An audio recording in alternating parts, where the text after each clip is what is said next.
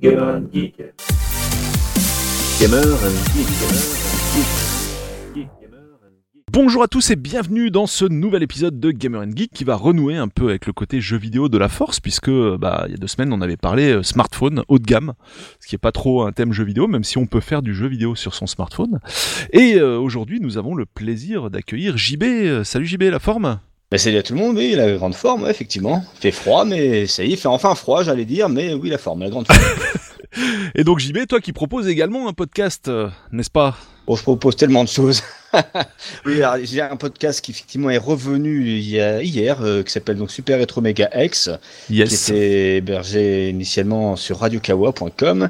Mais comme Radio Kawa va fermer ses serveurs euh, courant 2021, euh, ben, il fallait migrer.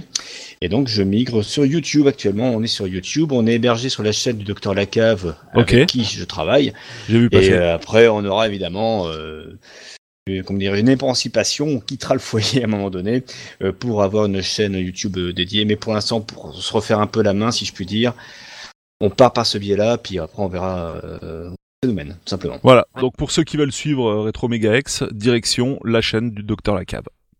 C'est ça. Yes. Euh, Qu'est-ce que je veux dire? Vous allez remigrer du coup les anciens épisodes pour euh, ceux qui voudraient faire un peu de rattrapage ou comment ça se passe pour les anciens? Ils Alors, sont la- définitivement perdus. euh, Ah non, non, du tout. Alors, c'est la grande inconnue. Alors, pour l'instant, Radio Kawa est toujours en activité, hein, puisqu'il y a des podcasts qui continuent sur, sur Kawa. Donc, tant que Kawa ne ferme pas, les émissions sont tout à fait accessibles. Ok. D'ailleurs, je vous invite à, à aller voir ce qui se passe, parce qu'on a eu des invités sympas. On a eu Florent Gorge, on a eu là, très récemment, on a eu Monsieur Garcin et Guillaume d'Horizon, rapport à, la Néo Géo. Euh, voilà, on a vu on a eu Matt Murdoch, on a évidemment, euh, régulièrement, on a hum, Douglas Alves, que Mathieu- tu connais bien, et puis Yes. évidemment, euh, Mathieu Manon Mathieu Manon, qui est donc un sociétaire carrément de l'émission, avec euh, Franck Latour, euh, qui avait créé la Bible euh, Néo Géo. Et puis euh, Phil Dubois, qui a dû venir une ou deux fois, me semble-t-il. Voilà, donc euh, que du beau monde, hein, je pense, puis que tu connais bien, puis je pense que tu as déjà eu l'occasion de les avoir, euh, toi, à tes côtés. Donc, euh, Alors voilà, dans le podcast pas encore certains, mais, Pas mais encore ça, ce serait à faire. Ty- Typiquement, on voulait faire un podcast, tu vois, sur. euh, J'ai pensé à Phil Dub pour euh, un thème qui est euh, la Saturn poulet. est-elle u- la- le poulet. C'est ça, le poulet, c'est ça. Le poulet, voilà, c'est ça. Non, je me- on avait un thème, la, la Saturn est-elle vraiment une console de merde? Euh, Parce que c'est dit par beaucoup de gens. Et putain, mais alors tu sais, alors là, faut m'inviter parce que moi, j'avais écrit un article sur mon site, alors je suis un peu de pub, theplayer.com, www.zeplayer.com, Yes. où j'avais allumé avec euh, Jay, donc Georges Grouard, euh, donc, euh, euh, donc qui avait fait beaucoup de magazines, qui fait maintenant les tauliers sur Radio Kawa, mais qui n'est plus sur Radio Kawa, et dont j'avais créé cette émission avec lui et pas mal d'autres personnes. En fait, on avait agonie largement Marcus dans mes colonnes, parce que c'est Marcus surtout qui avait dit, ouais, la Saturn, c'est la pire console du monde. Et je sais pas comment, quand on s'appelle Marc Lacombe, on peut dire une telle ânerie.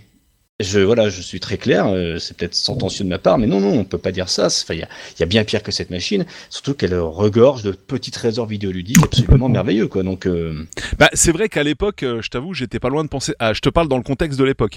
Après, c'est c'est- même à bon, c'est- l'époque, Polo, même à l'époque. Bah en fait c'est marrant parce que rétrospectivement j'ai vu récemment euh, bah, vraiment récemment quoi tu vois des jeux sur Saturn parce que bah Haruno Otaku qui, est un, qui a souvent enfin qui est déjà intervenu dans l'émission je sais pas si tu connais il a une chaîne YouTube euh, très Si, sympa si, si. Euh, bah justement il il streamait des jeux tu vois sur sa chaîne il faisait un live euh, Saturn et j'ai regardé les jeux je me suis dit bah ouais en fait quoi c'est vraiment de l'équivalent euh, Play quoi tu vois alors que à l'époque je trouvais ça vachement moins bon que sur Play notamment euh, bah, par exemple Re- Resident Evil où t'avais les effets de transparence avec des, des, des pixels 1 sur 2 qui étaient dégueulasses Il y avait des choses Et- que. Saturn, que- que Saturn ne pouvait pas faire, enfin, qui, si, qu'elle pouvait faire, parce que la transparence, elle pouvait le faire, en fait, Bien sûr. euh, mais euh, qu'elle pouvait pas le faire aussi facilement et que les développeurs faisaient pas forcément. Mais par contre, effectivement, t'avais des super jeux, t'avais Virtua Fighter 2, t'avais Sega Ah, Rally, Sega Rally, c'était quand Sega même, Rally euh, 1, pardon. des- Mais c'est en fait c'est uniquement en voyant Très ça plus tard que je trouvais finalement Mm. que c'était pas si éloigné de la Play, voire même carrément équivalent quoi typiquement. Mm. Alors qu'à l'époque j'avais l'impression qu'il y avait un gap beaucoup plus important. Donc c'est très bizarre en fait là de Mm. comparer la perception qu'on avait à l'époque avec celle qu'on a maintenant, qu'on peut avoir maintenant. C'est c'est très très très intéressant je dirais au plan euh, purement documentaire quoi.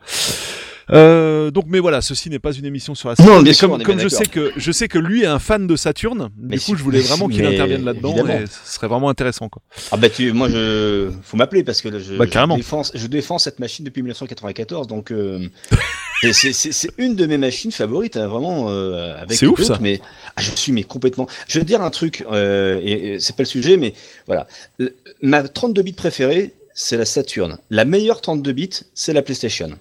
Point. D'accord. Euh, voilà, je suis évidemment d'accord qu'il y a vachement plus de bons jeux et beaux jeux sur la PlayStation, c'est certain.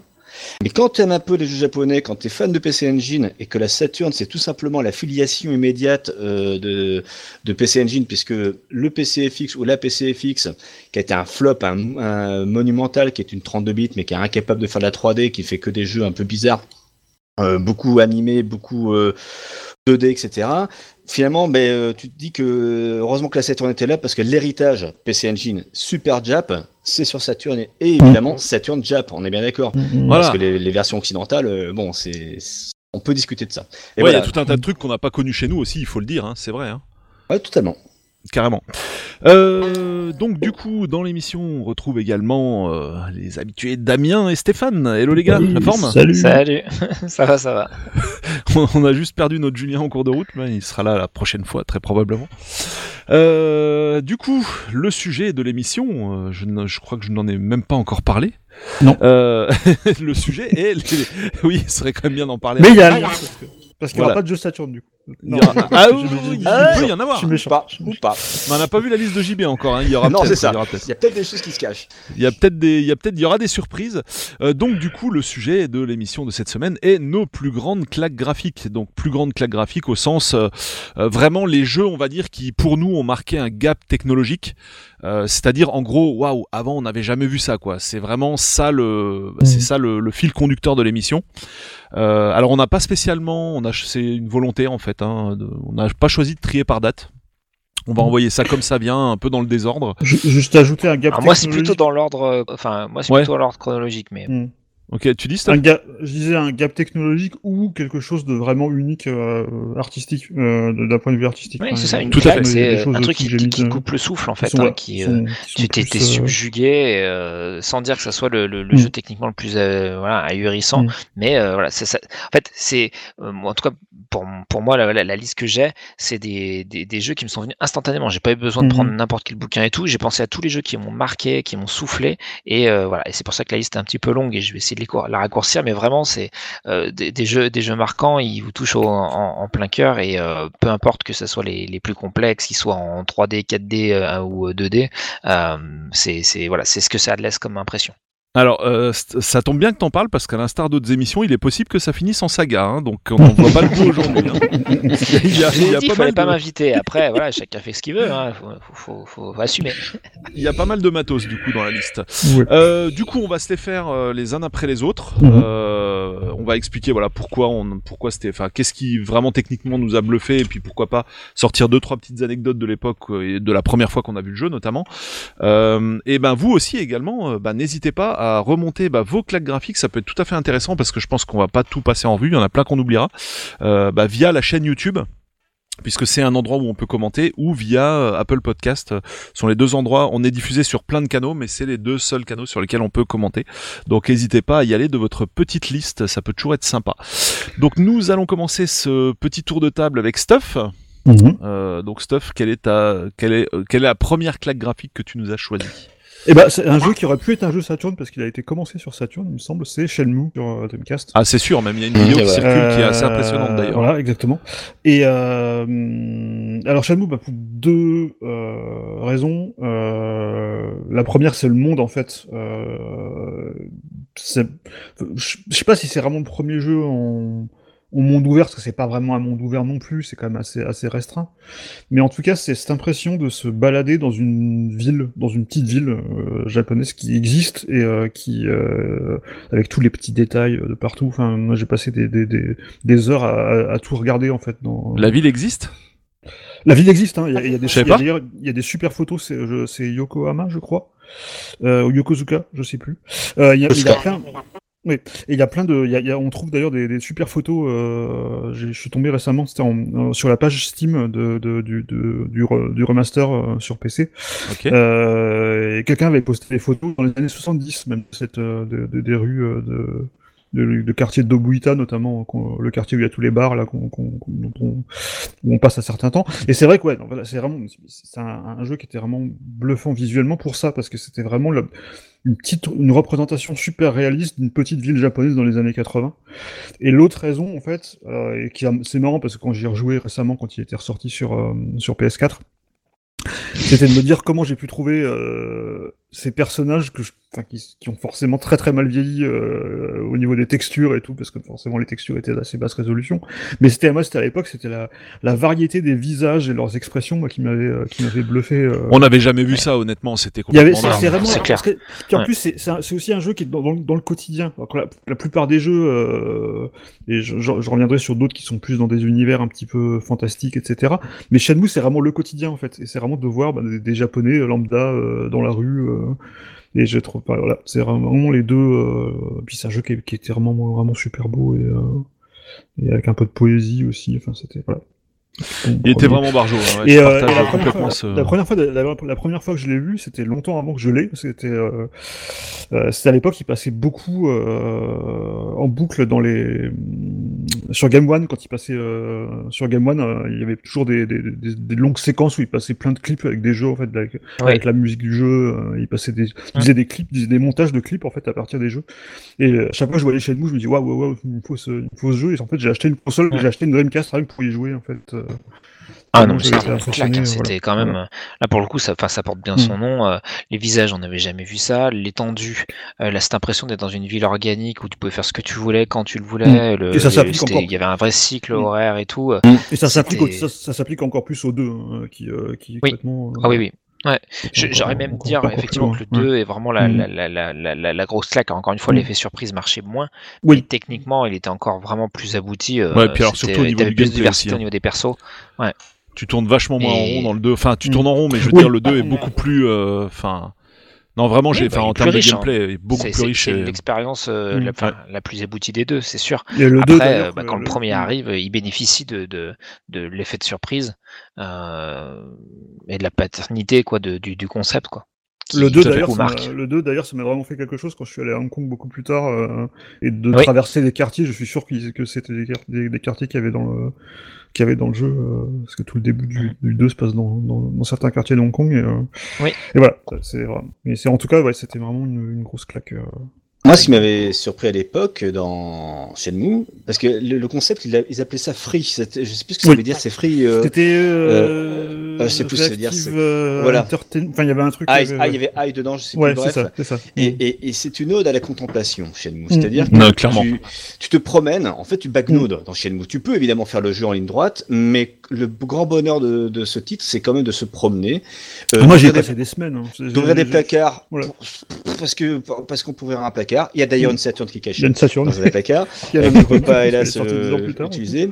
Euh, t'as des gachapons, ça sert à rien, mais tu fais une collection de gachapons euh, et t'avances là-dedans. Euh, moi, j'ai souvenir en tout cas de me promener, évidemment tout en faisant le jeu, mais j'aimais bien rester euh, nuitamment, tu sais, dans les dans les bars, etc. un Oui, oui, oui. lieu un peu sombre, interlope et Hélas, euh, ben, comme euh, Ryo Asuki est quelqu'un de très probe, de très sage, et que t'as ce monde qui fait bip bip bip, ah il faut que je rentre, sinon Inesan va être, en- va être inquiète. je dis mais non, mais reste, bois un coup, casse, casse la gueule à des, à, à des euh, essaie de, de choper une petite. c'est pas Yakuza. Fais un truc. Non, voilà, c'est pas Yakuza quoi.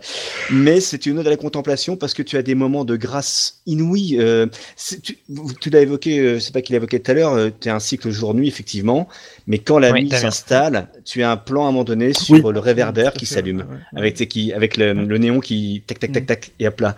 Non, mais c'est quoi. c'est hyper Avec japonais. c'est- ouais, ah, c'est- fabuleux, c'est hyper japonais quand tu quand as grandi avec les dessins animés, Club Dorothée, la 5 et les mangas de manière générale, ben tu retrouves tout ça euh, et c'est palpable et, et Mm. après effectivement quand tu vas au Japon, en tout cas me concernant, Bah oui, tu as évidemment tout de suite une, une petite pensée à ce jeu-là et Puis ce qui est bien, c'est que, Ça, ce que, ce que- ce que je trouve bien justement dans le premier, c'est que c'est c'est pas justement genre Tokyo ou enfin c'est une c'est une toute petite ville. euh, Ah mais t'as toute une ambiance, hein, ça c'est clair. hein. Moi, je je parce que j'a- j'adorais en fait rien que le fait que de descendre en fait parce que euh, le, le, le dojo euh, des, des Azuki se situe en haut d'une une espèce de, de grosse Ouais. côte Mm. et, euh, et j'adore rien que le fait de descendre en ville dans le quartier euh, central. Enfin, je trouvais ça complètement hallucinant à l'époque. quoi.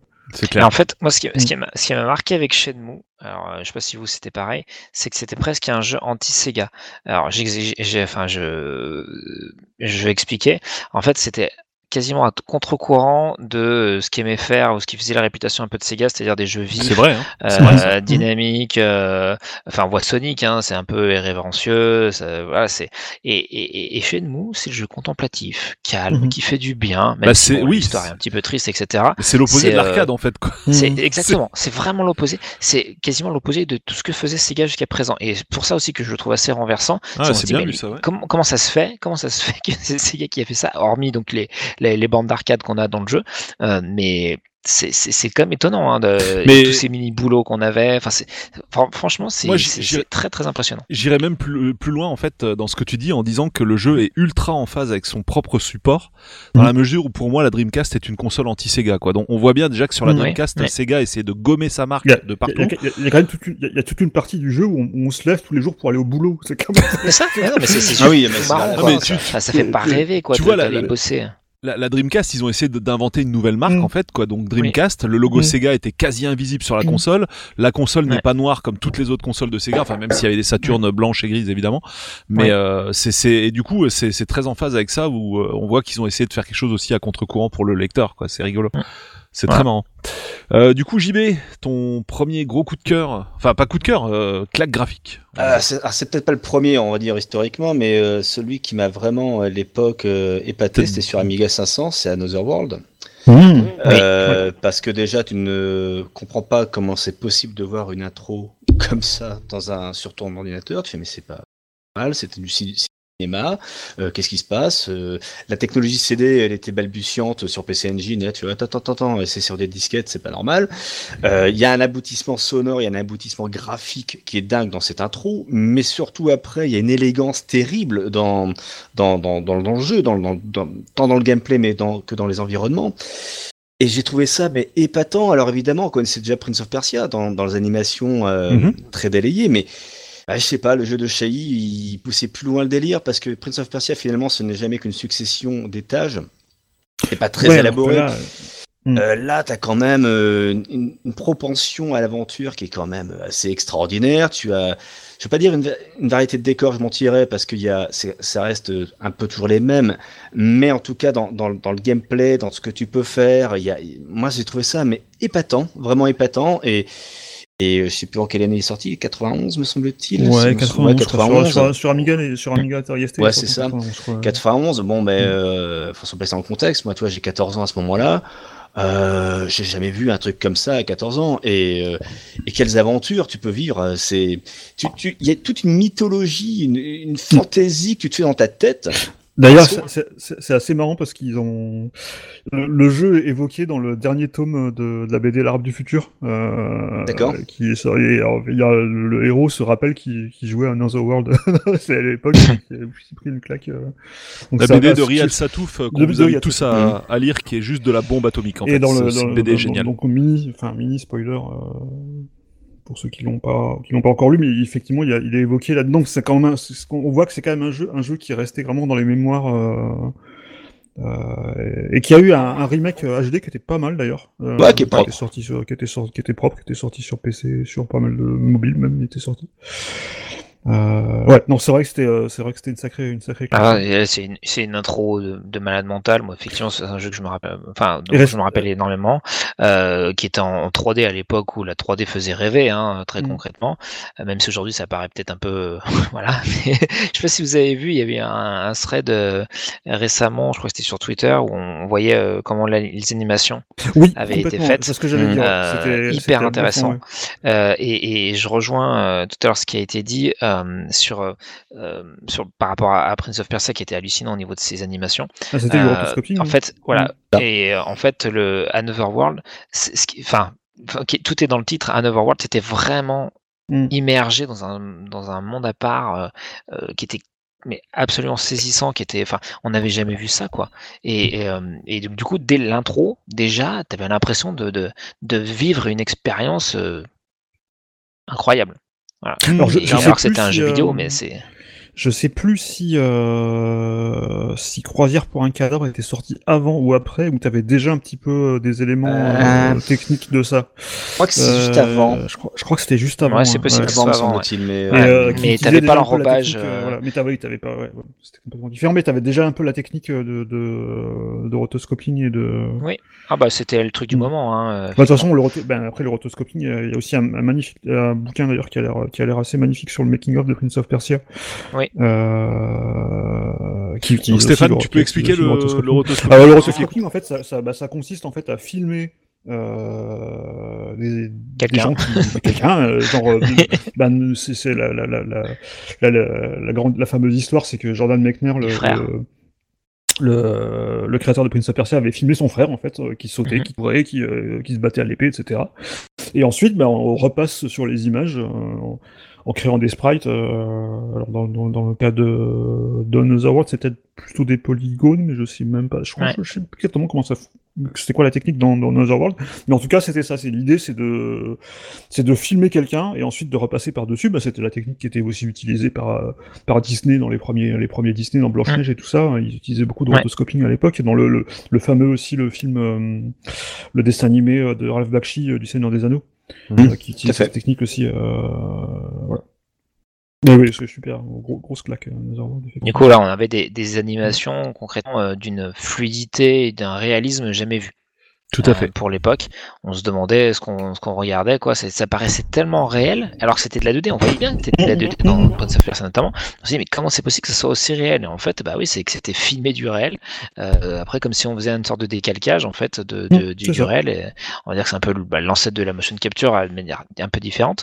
Mais euh, voilà, à l'époque, Mm. c'était complètement à, à tomber par terre, quoi. Mais voilà, Another World, c'est aussi une vraie direction artistique. Envoûtante, euh, une, une écriture aussi hein, qui est quand même euh, particulière. Donc effectivement, euh, ça, c'est des choses qui marquent et c'est pour ça qu'il a un tel, un tel écho encore aujourd'hui. Yes. Et bah du coup, Dame, tu peux poursuivre sur ta claque graphique. À toi. Alors, bah, parce que du coup, ça- j'ai une bonne transition toute trouvée parce que moi, j'ai fait mon, comme je vous l'ai dit, un peu mon, pas mon top, hein, ce serait une honte de dire un top, mais un peu de manière chronologique. Et, euh, et mon premier instrument de, de jeu, euh, parce que vous vous rappelez, j'avais pas le droit d'avoir de console chez moi, euh, c'était un ordinateur. Un 386 euh, de la marque Goupil, voilà. Et, Oh. euh, et mes, donc, mes premières claques, évidemment, je les ai eues avec. Et donc, c'était alors Xenon 2. Ah, je croyais que t'allais Euh, nous dire justement les premières claques, c'est pas avec euh, lui que je les ai eues, mais je croyais que Ah si, nous si, justement, si, si, parce que justement, j'ai j'ai commencé à World dessus. Euh, et j'ai eu bah, Xenon 2 et Dune 2 aussi euh, qui m'ont euh, arraché la mâchoire à cette époque-là. Et Xenon 2, pourquoi? Parce que c'est pas un jeu qui est très connu. Ah, bon, j'ai déjà parlé de sa musique à peu près un milliard de fois, euh, voilà, des Bizarre Brothers que j'adore. Mais, mais euh, pareil, il y avait un côté un petit peu, euh, comment dirais-je, euh, ouais, réaliste euh, des, des, des, des sprites, un peu images de synthèse et tout ça, qui était fou. Enfin, je sais pas si vous vous rappelez l'espèce de créature extraterrestre orange là, avec ses, enfin, qui, qui, qui nous faisait, enfin, qui nous vendait des, des, des, des power-up euh, à chaque fin de niveau. Oui, oui, oui. il y avait beaucoup d'espèces d'insectes robots. et- ouais. Et, et voilà, je trouvais ça d'une telle beauté, quoi, et Je c'était quand même assez fluide et tout pour l'époque, euh, que ce, ouais, ce jeu m'a vraiment marqué, comme je vous l'ai dit, en même temps que Another Mm. World 2, qui était euh, déjà euh, des, des... Enfin, on voyait qu'on vivait déjà un, un changement de paradigme en termes de, en termes de narration et en termes d'immersion, même si là encore une fois c'est un shoot'em up, mais c'était ouais, c'était hyper impressionnant. Je sur Atari ST, c'est vrai que c'est un très très très très bon jeu. Pour les Yes. plaisirs. Alors du coup, euh, bah moi je vais passer à ma partie avec euh, bah, directement attaquer sur l'arcade. Tiens pourquoi pas? Donc pareil, c'est pas classé par euh, ordre chronologique, mais c'est vrai qu'à chaque fois que je pense cla- claque graphique, tout de suite je pense à ce jeu. C'est un jeu donc qui s'appelle. Alors c'est alors c'est marrant déjà parce que ma liste au complet, je me suis rendu compte qu'il y avait beaucoup de jeux de bagnole. Euh, Ah oui de jeux de bagnole Ah. ou de jeux de course, course futuriste. Ouais, c'est marrant. Et euh, Sté- Stéphane avait trouvé une explication euh, hors enregistrement, euh, en expliquant que bah, souvent la, la bagnole c'était un petit peu une vitrine technologique aussi. Où, euh, Ouais. Voilà. Et puis bon, t'as t'as pas comme t'as pas d'open world, tu peux concentrer toute la patate euh, sur les voitures et sur le décor qui défile. Euh, Oui, puis après, comme tu disais, enfin comme on l'a dit aussi dans d'autres émissions, euh, l'arcade a été souvent la figure, enfin la figure de pro, la, à la pointe. La vitrine techniquement, Et technologique. c'est vrai que les, ça. Bien sûr. les, les- les jeux d'arcade, c'était beaucoup de, de jeux de bagnole, de jeux de baston, de jeux de shoot. Euh, donc voilà, c'est vrai que ça, ça peut aussi jouer.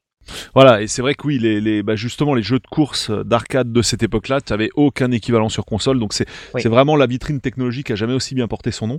Et le premier auquel je pense, alors c'est pas forcément le plus connu, euh, style Sega Rally et compagnie, non, c'est Scud Race, donc ça reste euh, Oui, du Sega. Mais ce jeu-là, mais alors je crois, en fait, non, la première fois que je l'ai vu, c'était pas en vrai, c'était dans un magazine. Et euh, dans le magazine, je vois les photos, je dis mais, enfin, c'est quoi, c'est des, c'est des photos d'une vraie voiture ou qu'est-ce qui se passe quoi? Évidemment, rétrospectivement, quand tu regardes ça, c'est, ça fait rigoler. Mais il faut voir que les jeux de voitures, donc de Sega, qui étaient à la pointe dans le domaine avant Scud Race, les, enfin les voitures, c'était des polygones quand en fait. Tu voyais les, les artères, enfin tu voyais les arêtes des polygones sur les voitures, euh, notamment bah, sur Sega Rally, même 1 et 2 en fait. Hein, ouais. ça faisait quand même voilà c'était pas aussi basique on va dire qu'un qu'un Virtua Racing en termes de 3D mais euh, bah, en fait Scud Race c'est la première fois que tu ne voyais enfin de mémoire hein, de mémoire de joueur. Je crois qu'il y avait un précédent de Konami mais j'ai jamais été foutu de ressortir le titre du jeu. Euh, je l'avais GTI RS GTI Club, pardon? Non pas Non, c'est sorti bien après ouais ouais bien Oui, après oui, pardon. donc, donc je sais plus, mais en tout cas, euh, pour moi, de mémoire de joueur, Scud Race est le premier jeu de caisse ever sur lequel je ne voyais plus les polygones. Alors si tu regardes bien, tu vois un peu, mais je veux dire, c'est la première fois que les carrosseries, elles étaient bombées, lissées, euh, notamment dans le cas de la Porsche où là, c'est quasiment tout en arrondi. Euh, bah tu voyais pas de, oui, tu tu vois, fait là, les, là vraiment, j'avais l'impression de voir des vraies bagnoles quoi. À l'époque. Alors euh, aujourd'hui, un peu moins, c'est sûr.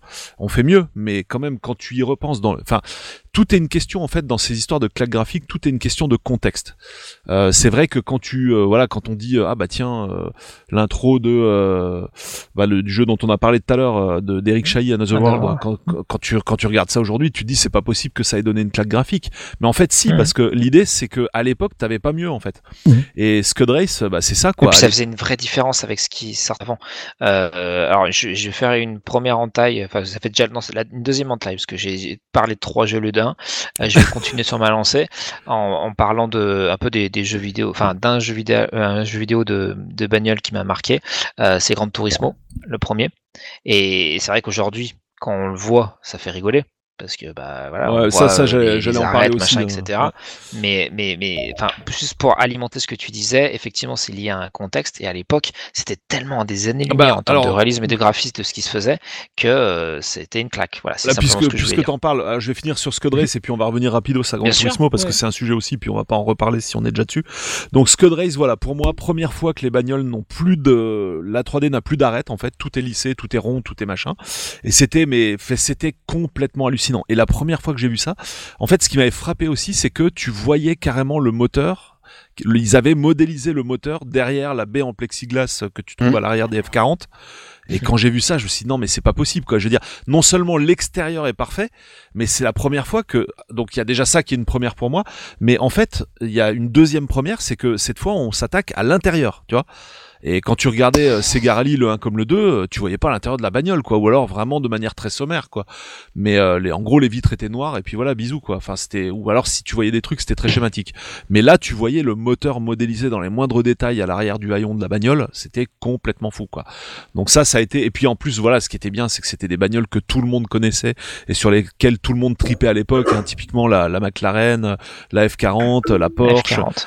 Et d'ailleurs, ce qui est rigolo, c'est que tu avais les, les PNJ en fait, c'était des Alpine A6 en fait dans le jeu. Euh, avec évidemment, il n'y avait pas la marque pour le coup, ils avaient pas pris la licence chez Renault. Mais euh, si tu regardes bien, en fait, ça ressemble vraiment à des Alpines. euh, Enfin, c'est tout à fait des Alpines en fait, donc c'est très rigolo. Des Alpines Renault. Donc voilà, il y avait donc ce jeu a été une énorme baffe de, de la de la première photo dans un magazine quand je l'ai vu jusqu'au jour où je l'ai vu en vrai où là c'était mais c'était encore pire quoi. Ça a été ça a été un un choc profond, on va dire. Et puis pour euh, revenir rapidement à Gran Turismo, donc oui, ça a été euh, ça a été dingue de le voir. Et je me souviens très bien que la première fois que j'ai vu Gran Turismo, c'était dans un Dog Games. Et quand j'ai vu le jeu sur la télé, mais je vous, là, c'est pas une blague que je suis en train de vous, vous, vous raconter. Je ne croyais pas que la Play puisse faire tourner un truc comme ça. Je suis allé Mhm. derrière le comptoir, j'ai suivi le câble Péritel jusqu'à la télé, quoi. C'était pas possible en fait de voir un truc comme ça euh, craché par une Play. C'était, euh, c'était inconcevable. Donc euh, vraiment, je, voilà, je voulais suivre le, le câble Péritel pour voir si c'était bien lui Oui, qui. aussi, qui donnait l'image, à ce que tu disais euh, sur euh, les, les jeux de bagnole et les claques graphiques, euh, c'était aussi dans les jeux de bagnole où on avait les replays. Et, euh, Bah, et les replays, c'était ça aussi qui nous mettait les claques, hein, notamment bah, dans les magasins, ça tourne Totalement. en boucle. Et, Mhm. et voilà, et Gran Turismo, c'était vraiment l'école du replay. Hein, c'est, moi, je j'ai pas regardé où était, mais je, je, enfin, je voulais savoir si c'était vraiment la console qui faisait les replays. Tellement c'est ça. c'était, Mais euh, pareil, mais pareil. C'était beau, quoi. C'était vraiment. Je te dis, euh, quand, quand je suis à le câble Péritel, je me dis, c'est pas possible, c'est un, c'est une full motion vidéo ou c'est, c'est quoi le Mm. délire, quoi. mm. Et quand Ouais. tu voyais que c'était en 3D temps réel avec les reflets sur la bagnole, que tu pouvais même nettoyer dans le jeu, t'avais la, le car washing et tout, c'était, c'était dingue. Et, euh, et d'ailleurs, rappelez-vous, c'était à la suite euh, du moment où Sony avait publié un nouveau kit de dev qui allait pouvoir permettre d'exploiter la PlayStation, mais vraiment dans ses derniers retranchements. Et c'est à la suite de ça, donc ce, ce kit de dev ultra optimisé qu'ils avaient filé bah, aux développeurs, quoi, évidemment. Et c'est à la suite de ça que bah, Polyphony avait réussi à cracher ça, quoi, et, et d'autres jeux aussi derrière. Mais c'est vrai que voilà, les replays, il y en avait déjà avant, c'était pas nouveau les replays, mais par contre des replays qui claquent autant que ça et vraiment comme si c'était une vraie retransmission. Parce qu'évidemment la 3D était sommaire par rapport à ce que tu peux voir dans un vrai euh, une vraie course euh, filmée à la télé. Mais par contre les angles de caméra étaient les mêmes euh, les zooms enfin le fait de voir vraiment la voiture au loin enfin quand il y a une côte là tu sais tu la vois dépasser du bitume progressivement et après approcher vers toi. Enfin c'est c'était vraiment complètement taré en fait. Donc ça c'était aussi évidemment une énorme claque quoi. Du coup on en aura passé un de plus. Et je vais bah, céder la main du coup à Stuff son prochain Mon prochain, euh... alors mon prochain, c'est aussi un jeu en monde ouvert, en vrai monde ouvert cette fois, et c'est Assassin's Creed le premier. ouais bah, pareil Euh, C'est vraiment là, c'est euh, c'est autant une claque euh, visuelle parce que j'avais jamais vu, j'avais jamais vu un- une, ville représentée comme ça. Pour rappeler, le premier Assassin's Creed se passe au temps des euh, des croisades euh, avec euh, avec un, un- une histoire qui se passe euh, beaucoup à, Jérusalem, à Damas et euh, je sais plus ce que c'était la troisième ville, c'était Dacre, je crois. Et alors, effectivement, visuellement, c'est une claque absolue de, de, de, de, de, voir tous ces, tous ces bâtiments. C'est encore plus vrai dans le deuxième qui se passe, euh, le, deuxième qui situe à Florence, euh, où là, on se prend toute l'architecture de, la Renaissance dans, les yeux et c'est complètement, complètement hallucinant. Mais euh, le premier Assassin's Creed, moi, ce qui m'a vraiment la, grosse claque, effectivement, c'était aussi la liberté de mouvement. Euh, puisque le, le principe du Assassin- d'Assassin's Creed, euh, tout, le, tout le bonheur qu'on avait à jouer à ce jeu, c'est de, de, de se balader sur les toits, de sauter, euh, de, de grimper au mur, euh, voilà. Bah ça a été un des plus gros ambassadeurs de cette génération de consoles quoi au final Complètement, complètement. Et, tu, et c'est vrai qu'on a, on a eu cette discussion avec la génération qui est en train de sortir là, enfin qui est Mhm. sortie, enfin quand t'arrives à t'en procurer une, euh, et on se dit ouais mais il y a aucun constructeur qui a vraiment son jeu, euh, enfin tu vois, enfin son triple A Day One et tout, et au final euh, ouais bah, ce sera peut-être euh, Cyberpunk quoi du coup qui va Mhm. jouer ce rôle là Tout à fait. prochainement. Et, euh, mais effectivement. Assassin's Creed, quelque part, c'est un- ça rejoint ce que je disais sur Shenmue, c'est qu'on c'est l'impression de se balader dans une ville euh, vivante, en fait. Là, où, effectivement, bah, on est complètement dans une autre époque. Euh, et c'est tout ce côté-là. Euh, et puis aussi, euh, moi, ce qui m'a bluffé toujours dans, dans, Assassin's Creed, c'est qu'il y a c'est un jeu qui est quand même assez répétitif dans son ensemble. Le jeu en lui-même, il a beaucoup, le concept a été beaucoup amélioré parce que c'est un jeu où, on- en fait, le, bah, le- le principe est effectivement d'assassiner des, euh, des Templiers, euh, de les espionner, etc. Les missions sont dans le premier sont très répétitives. Oui. Euh, et pourtant, on pourrait se dire qu'au bout d'un moment, euh, t'en as marre, tu veux utiliser les raccourcis pour aller directement dans les villes et tout ça, mais je ne l'ai jamais fait parce que je prenais un tel plaisir Pareil. à, à, descendre à pied euh, de, la, de la citadelle des, des, des assassins et ensuite à, à- à aller à cheval euh, ben, dans une des villes où il faut, où il faut que tu ailles. Et c'est vraiment, enfin, c'est- un jeu que j'ai fait, en, que j'ai savouré jusqu'à la dernière goutte. Euh, euh, sans prendre le moindre raccourci parce que j'ai toujours aussi bluffé par les environnements même après y avoir passé des, des heures. Ouais, bah, comme disait Euh, JB, c'est aussi, il y a aussi le côté contemplatif. Alors, c'est pas Mm, du c'est tout l'univers ouais, de. Shenmue, hein, mais euh, bien sûr. Mais là, c'est complètement ça aussi, là, quoi. Là, tu contemples, en fait, tu, tu contemples en fait. Euh... Puis sans dire, il y, a- il y a le côté aussi, le fait que ça soit une enfin, le jeu est une simulation dans un et lui-même un jeu dans le jeu en fait, enfin, quelque part, c'est une simulation dans le jeu. Euh, Et du coup, t'es un petit peu dans le... tu te retrouves un- vraiment dans le rôle, dans ce rôle-là en fait, c'est que tu découvres avec tes yeux une, ci- une civilisation. Euh... euh, des, des- des siècles passés, et c'est euh, ce qui a fait le succès de tous les l'Assassin's Creed. Alors tous n'étaient pas aussi réussis, mais c'est vrai que les meilleurs euh, de la série, euh, dont- ceux dont je garde le meilleur souvenir, c'est ceux dont j'ai été vraiment plus bluffé par l'environnement. Euh, que ce soit celui-là dans un environnement urbain ou complètement différent avec Black Flag où tu te retrouvais sur les sur les îles dans les Caraïbes avec, avec, des, avec des pirates. Ce qui était complètement différent pour la peine parce que tu plus du tout ce côté méga mégalopole urbain etc. Mais qui était aussi un, un autre type de, cont- de contemplation où tu allais d'île en île etc. Mais le premier, enfin ça reste pour moi le, même si c'est pas le meilleur de la série. Euh, ça reste pour moi celui qui m'a vraiment le plus impressionné visuellement, même si le deuxième, est, même si Assassin's Creed 2 était un bien Et meilleur. meilleur. Ouais.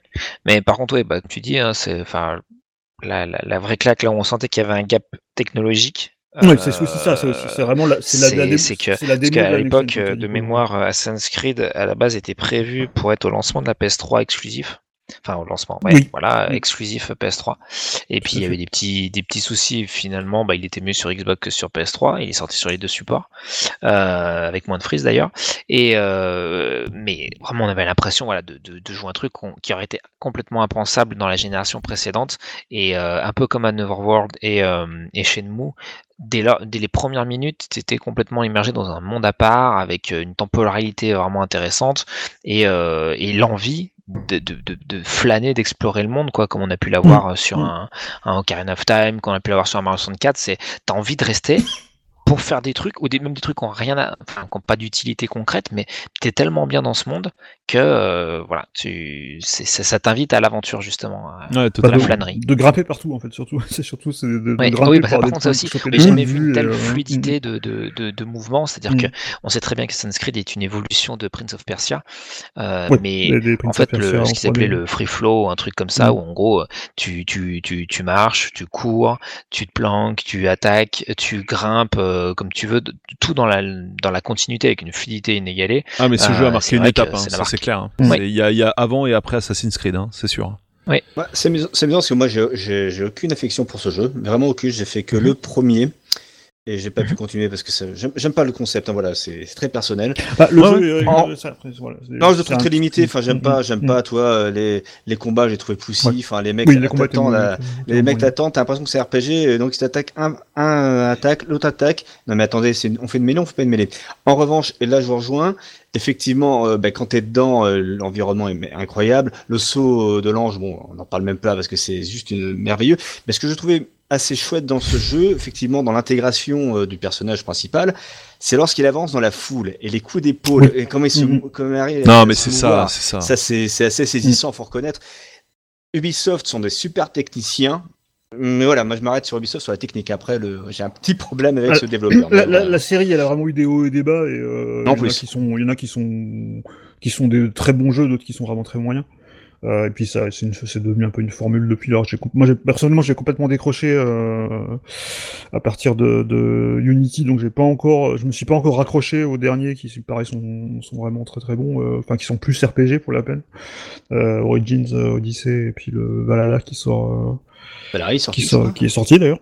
Euh, sorti, ouais. mais effectivement, euh, ouais, c'était euh, pour l'univers et pour le, le, le, le- côté euh, flâner euh, au temps des croisades. Franchement, c'était euh, Ouais, c'était- c'était vraiment mortel. Une sacrée, une sacrée baffe. ouais. C'était mortel, c'est clair. Bah JB, à toi. Alors, ben, euh, vu que tout le monde triche en mettant plusieurs jeux à la fois, je vais en mettre deux, euh, faute. co- euh, je vais en mettre deux côte à côte, mais qui sont très liés. Euh, on va rester un peu dans l'univers euh, de la voiture et autres, euh, et autres racing. En fait, c'est Virtua Racing et Virtua Fighter. Et Hmm. euh, deux jeux qui alors euh, sont euh, fabuleux. Alors, on va commencer pour rester dans la thématique bagnole par Virtua Racing. Il faut bien se rendre compte que quand ce jeu sort, c'est le premier, me semble-t-il, à proposer un- une voiture. Alors, entendons-nous bien, polygoné, mais n'empêche que aussi détaillé, aussi fluide, parce que l'animation est complètement hallucinante euh, sur les trois circuits en plus qu'il y a, et surtout, il propose un truc qui est fabuleux, il y a quatre boutons, les quatre boutons Voilà. VR, les VR buttons que tu as, donc tu peux choisir ta vue instantanément, euh, donc vue cockpit, vue hyper éloignée, et, et c'est d'une fluidité Mais c'est la première fois qu'on avait vu ça, hein, en vrai. hein. Ah, mais, tu n'as jamais vu ça avant, c'est- comme ça, c'est voilà, c'est il y a vraiment une rupture avec ce qu'on avait connu effectivement. Sega et Namco se tiraient la bourre sur les jeux de bagnole, en veux-tu en voilà. Euh, eh ben, euh, Namco veut dire ouais, moi mes mes bagnoles F1 sont encore plus grosses que les tiennes avec des gros pneus. Alors Sega dit mais nous on fera mieux encore. Et puis Sega va passer sur le système 32, mais nous on fout Rad Mobile. Alors Rad Mobile c'est de la 32 bits mon garçon et vous faites quoi Namco Ah ben nous bouge pas, on va se rapprocher etc. avec ZI, je sais plus Racing High Racing, je sais plus comment ça s'appelle, mais enfin c'était des jeux qui étaient techniquement très imposants. En revanche, que lorsque Virtua euh, Racing sort, eh ben alors là il met tout le monde d'accord, c'est-à-dire qu'il y a on n'a jamais vu ça, mais même sur des gros ordinateurs, t'as vu voilà, pas mais ça. Rad Enfin, Mobile, c'est- c'était pas de la 3D, quoi. Ça Le- restait des filmants à la Outrun en encore- amélioré, quoi. Voilà, c'était avec des effets visuels un peu plus sympas. Première apparition Le seul, de qui s'en, le seul qui s'en approchait un petit, c'était. Euh... Et encore, je sais même pas s'il est sorti avant ou après, c'était Grand Prix euh, Microprose sur PC. Euh, sur Voilà. 486, Et oui, euh, Et oui, dans Rad Mobile, tu as un petit Sonic qui se La balance. euh, c'est la première apparition de Sonic. hum. qui se balance euh, en porte-clés. Oui, oui, ouais, en porte-clés, ouais, sur, Ouais, le, rétroviseur, ouais. Mais non, je suis d'accord, je suis d'accord qu'il y avait, oui, euh, Virtua Racing vraiment un style. Euh, il avait tout parce qu'en plus, tu vois, ouais. il est ressorti récemment euh, sur Switch euh, Oui. dans sa version super, super retravaillée. version en plus. Mais, mais moi, j'y joue très régulièrement parce que c'est un jeu dont, dont vraiment j'ai un amour pour lui. Mais je trouve qu'il est d'une élégance aujourd'hui encore, mais magnifique. Il est, c'est, c'est, c'est très beau comme jeu. C'est- En fait, si tu veux, euh, enfin, je dis. Excusez-moi si je dis tu parce que je m'adresse à Polo, mais donc si vous voulez, excusez-moi, on va faire ça collégialement.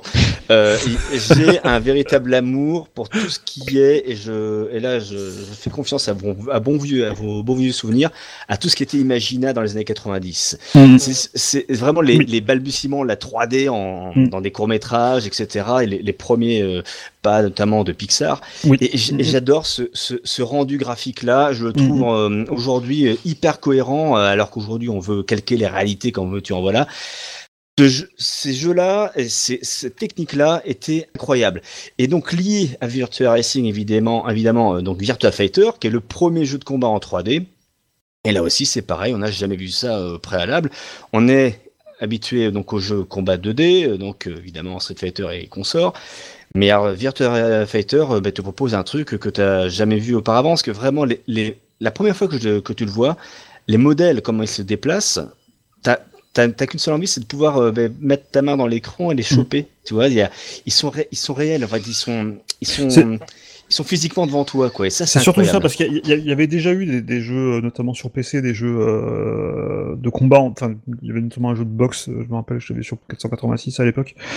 Mais ce qui, ce qui est bluffant surtout dans, dans Virtua Fighter, moi je trouvais que c'était le, le réalisme des, anim- des animations. Mais c'est fou. Ça qui, qui, qui était vraiment. euh, Et puis le, le, le côté, enfin, on sentait les coups, quoi. Euh, Et euh, c'est ce qui m'avait plu aussi dans le premier Tekken. alors que Le premier Tekken est une bouillie euh, graphique euh, euh, qui a très très mal vieilli. Mais, euh, mais, mais, mais- mais par contre, au niveau des mouvements, je trouvais ça, euh, je trouvais ça tellement, euh, tellement prenant en fait d'avoir des, des, des mouvements aussi réalistes et aussi, euh, aussi dynamiques dans un, dans un jeu de combat que, ouais, effectivement, euh, C'est marrant parce que, alors, grand, grand. Moi, euh, j'avais un peu une autre euh, vision là-dessus. En fait, euh, Virtua Racing, il n'y a pas de doute, ça c'était mais la méga baffe, mais de ouf mental quoi. C'était vraiment incroyable de voir un truc pareil, mais vraiment incroyable. Il y avait des jeux euh, plus ou moins de Formule 1, il y avait Vroom hein, notamment sur PC. Oui, Enfin, ah, pas sur sûr. PC, je veux dire sur, euh, Sur Atari, sur Atari, Amiga, Atari. Atari. Ouais, non, ouais, c'est ce que je voulais dire. Mais, mais du coup, c'était tellement saccadé, tellement pas fluide, tellement, bah, enfin voilà, pas, pas ultra appétant au plan graphique et tout, même si à l'époque c'était la révolution. Je me souviens très bien, à l'époque, c'était, un- il était Ah bah fou, il était super bien noté. Mais là, si tu veux, enfin voilà, Virtua Racing, ça a tout nettoyé en fait, euh, clairement. Au plan purement technique, c'était une vitrine, euh, vitrine technolo- technologique de ma boule mentale, il y a aucun doute. Et en fait, le truc, c'est que en jeu de bagnole, euh, évidemment, par essence, tu ne pouvais pas avoir d'équivalent en 2D. Euh, parce que voilà, un jeu de bagnole, euh, t'es obligé que tout soit en 3D, quoi, sinon c'est mort. Et le problème avec Virtua Racing, c'est que à l'époque, enfin pour moi, euh, à l'époque, tu avais les jeux de baston en 2D euh, et qui étaient euh, super bien, les Super Street Fighter, etc. Et même au, au moment de Virtua Racing, euh, au moment de pardon de de la deuxième version du coup de Virtua Fighter, tu Mhm. avais euh, tu avais carrément Killer Instinct qui graphiquement était magnifique même si c'était des scans, c'était pas de la vraie 3D. Oui. Oui, Et oui. moi quand je voyais les deux côte à côte, je me disais mais merde quoi. Enfin là les polygones ça faisait mal quoi. Et je me disais mais je je enfin je voyais l'avenir et je enfin c'était tout le monde voyait l'avenir, hein, j'étais pas le seul quoi. Je me disais mais voilà, on, on sent que là il y en a encore sous le pied et que le futur de ces jeux de baston en 3D, ça va être d'atteindre la qualité d'un Killer Instinct mais en 3D temps réel. Et là, du coup, je pouvais pas m'empêcher d'être un peu, de rester un peu sur ma faim en fait à l'époque, en me disant, euh, là, on n'a pas encore la, la totalité du contrat, quoi. Mm. Tu vois, c'est, on voit qu'il y a, on- enfin, c'est trop flag qui en reste sous le pied, quoi. Alors que par contre, au niveau des jeux de bagnole, euh, bah voilà, comme tu pouvais pas avoir d'équivalent en 2D, je veux dire, même si ton jeu de bagnole il était polygoné, c'était à prendre ou à laisser. Et de toute façon, euh, ça, ça envoyait trop graphiquement, ça claquait trop, donc. Alors, euh, Je, je vais à la fois abonder et à la fois être un peu en désaccord avec ce que tu dis, Polo, euh, sur les jeux de baston. euh, Ah, et je- coup, ah, euh, attends, 3D. avant, avant que t'embrayes, juste pour finir, il y avait aussi le problème avec, enfin, je trouvais les jeux de baston 3D, euh, mais alors pas pour le coup, pas que Virtua Fighter, quoi. Quoique il était le seul hein, à l'époque, hein, il me semble. hein. Tu me dis si je me trompe, j'y vais. Bah, Mais, euh, Tekken est sorti un peu de temps après, mais Ouais, voilà. Attends, après. Il, il a occupé le terrain seul un petit moment, mais je trouvais aussi que les commandes étaient beaucoup plus raides en fait. Euh, Enfin, il y, a- il y a des jeux de baston 3D qui, qui faisaient exception à cette règle. Mais en tout cas, ceux qu'on voyait au début, j'avais pas le voilà le look and feel que t'avais sur un Street Fighter où c'était ultra rapide, ultra dynamique. euh, tu vois là, t'avais Ah, l'impression qu'entre voilà entre le moment où euh, les étapes d'animation euh, intermédiaires se- s'effectuaient, euh, t'avais l'impression de devoir regarder le jeu tourner et d'attendre que ça se passe quoi, tu vois, sur Virtua Fighter. Ah, Là, sur Virtua Fighter, je suis pas d'accord, d'accord. mais Mais- Ouais. Justement, sur Virtua Fighter, je trouve que c'était- celui qui, euh, qui, qui restait bien punchy. euh, Il est plus vif. Et très très vif, en fait, justement. Ouais, mais par Et, rapport à un Street. euh, Par Non, rapport à un Street, c'est différent. C'est pas le même genre de jeu, c'est-à-dire que Virtua Fighter euh, vraiment joue la, la carte du réalisme pur, puisque Ouais, tous les combats qui a, tous les combattants utilisent vraiment des techniques réelles. D'accord. Street Fighter, on est sur un autre délire. Euh, alors, c'est peut-être, alors, je peux te rejoindre, c'est peut-être assez vrai sur le premier VF parce que voilà. Tu fais un saut, il a une amplitude de dingue, t'as l'impression qu'il fait le mec saute sur 3 mètres de haut et met un temps dingue à redescendre. Et Oui, les- il y a une latence. C'est ça, c'est ça. Il y a une latence pour les sauts. Après, quand tu commences à faire euh, point, point, point, pied, euh, les enchaînements, euh, et quand tu fais. En, plus- en plus, c'est un jeu qui est brillant parce qu'il se joue qu'avec trois boutons. Un bloc. D'accord. un point, un pied, quoi. Et il y a une, une richesse de coups avec ce, ce- ce concept parce que même le, le tout dernier Final Showdown en Virtua Fighter 5, euh, et- en fait, il y a, il a pas beaucoup évolué. Mais par contre, je n'ai jamais vu, moi, en 3D, en tout cas, un, un jeu aussi complexe à maîtriser euh, avec trois boutons.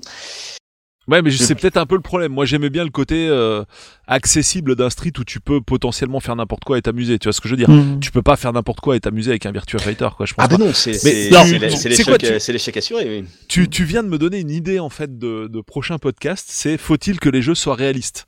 Parce que t'as as des t'as des séries en fait, tu sais, qui veulent tendre toujours vers le réalisme, le réalisme. Mais en fait, à un moment, si c'est trop réel, euh, enfin la vie c'est chiant, quoi. Tu vois Tu vois ce que je veux dire? Enfin de si tu le- le- l'intérêt du jeu vidéo, c'est justement d'avoir un truc où t'es super fort, tu fais des tas de trucs incroyables, tu balances des boules de feu, etc. Voilà.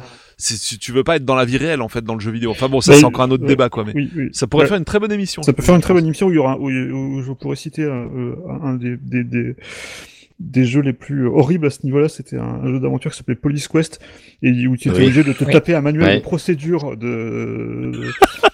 pour euh, y jouer en fait. Merci Sierra. Voilà. Bah, comme, comme la, comme la majorité des jeux Sierra, hormis les insultes Larry, me cassent tous les couilles ces jeux-là. Mais c'était un jeu où tu étais un fonctionnaire de police chiant en fait. Voilà. Mais bah, grosse, euh, en plus euh, complètement hors sujet parce qu'il était absolument horrible euh, graphiquement. C'est les bon, ça. Euh, mais ouais, donc c'est vrai. Mais c'est vrai que oui, voilà, il y a le côté un petit peu euh, dynamique euh, qui, je trouve, reste quand même dans celui-là, pas plus que dans d'autres. Par exemple, euh, le premier Tekken, il est un petit- peut-être un peu plus mou. Euh, ou quoi. Bah, Tekken, c'est Tekken, mais c'est pas du tout la même Mm. philosophie de, de, de jeu. Mais en vérité, euh, comment dirais-je, toi, Polo disait, euh, lui, sans, ça, ça l'éclate pas parce qu'il aime bien le, la Mm. brutalité d'un euh, d'un Killer Instinct, parce qu'évidemment, tu fais n'importe quoi, tu fais du button smash et techniquement, tu peux faire des trucs assez merveilleux.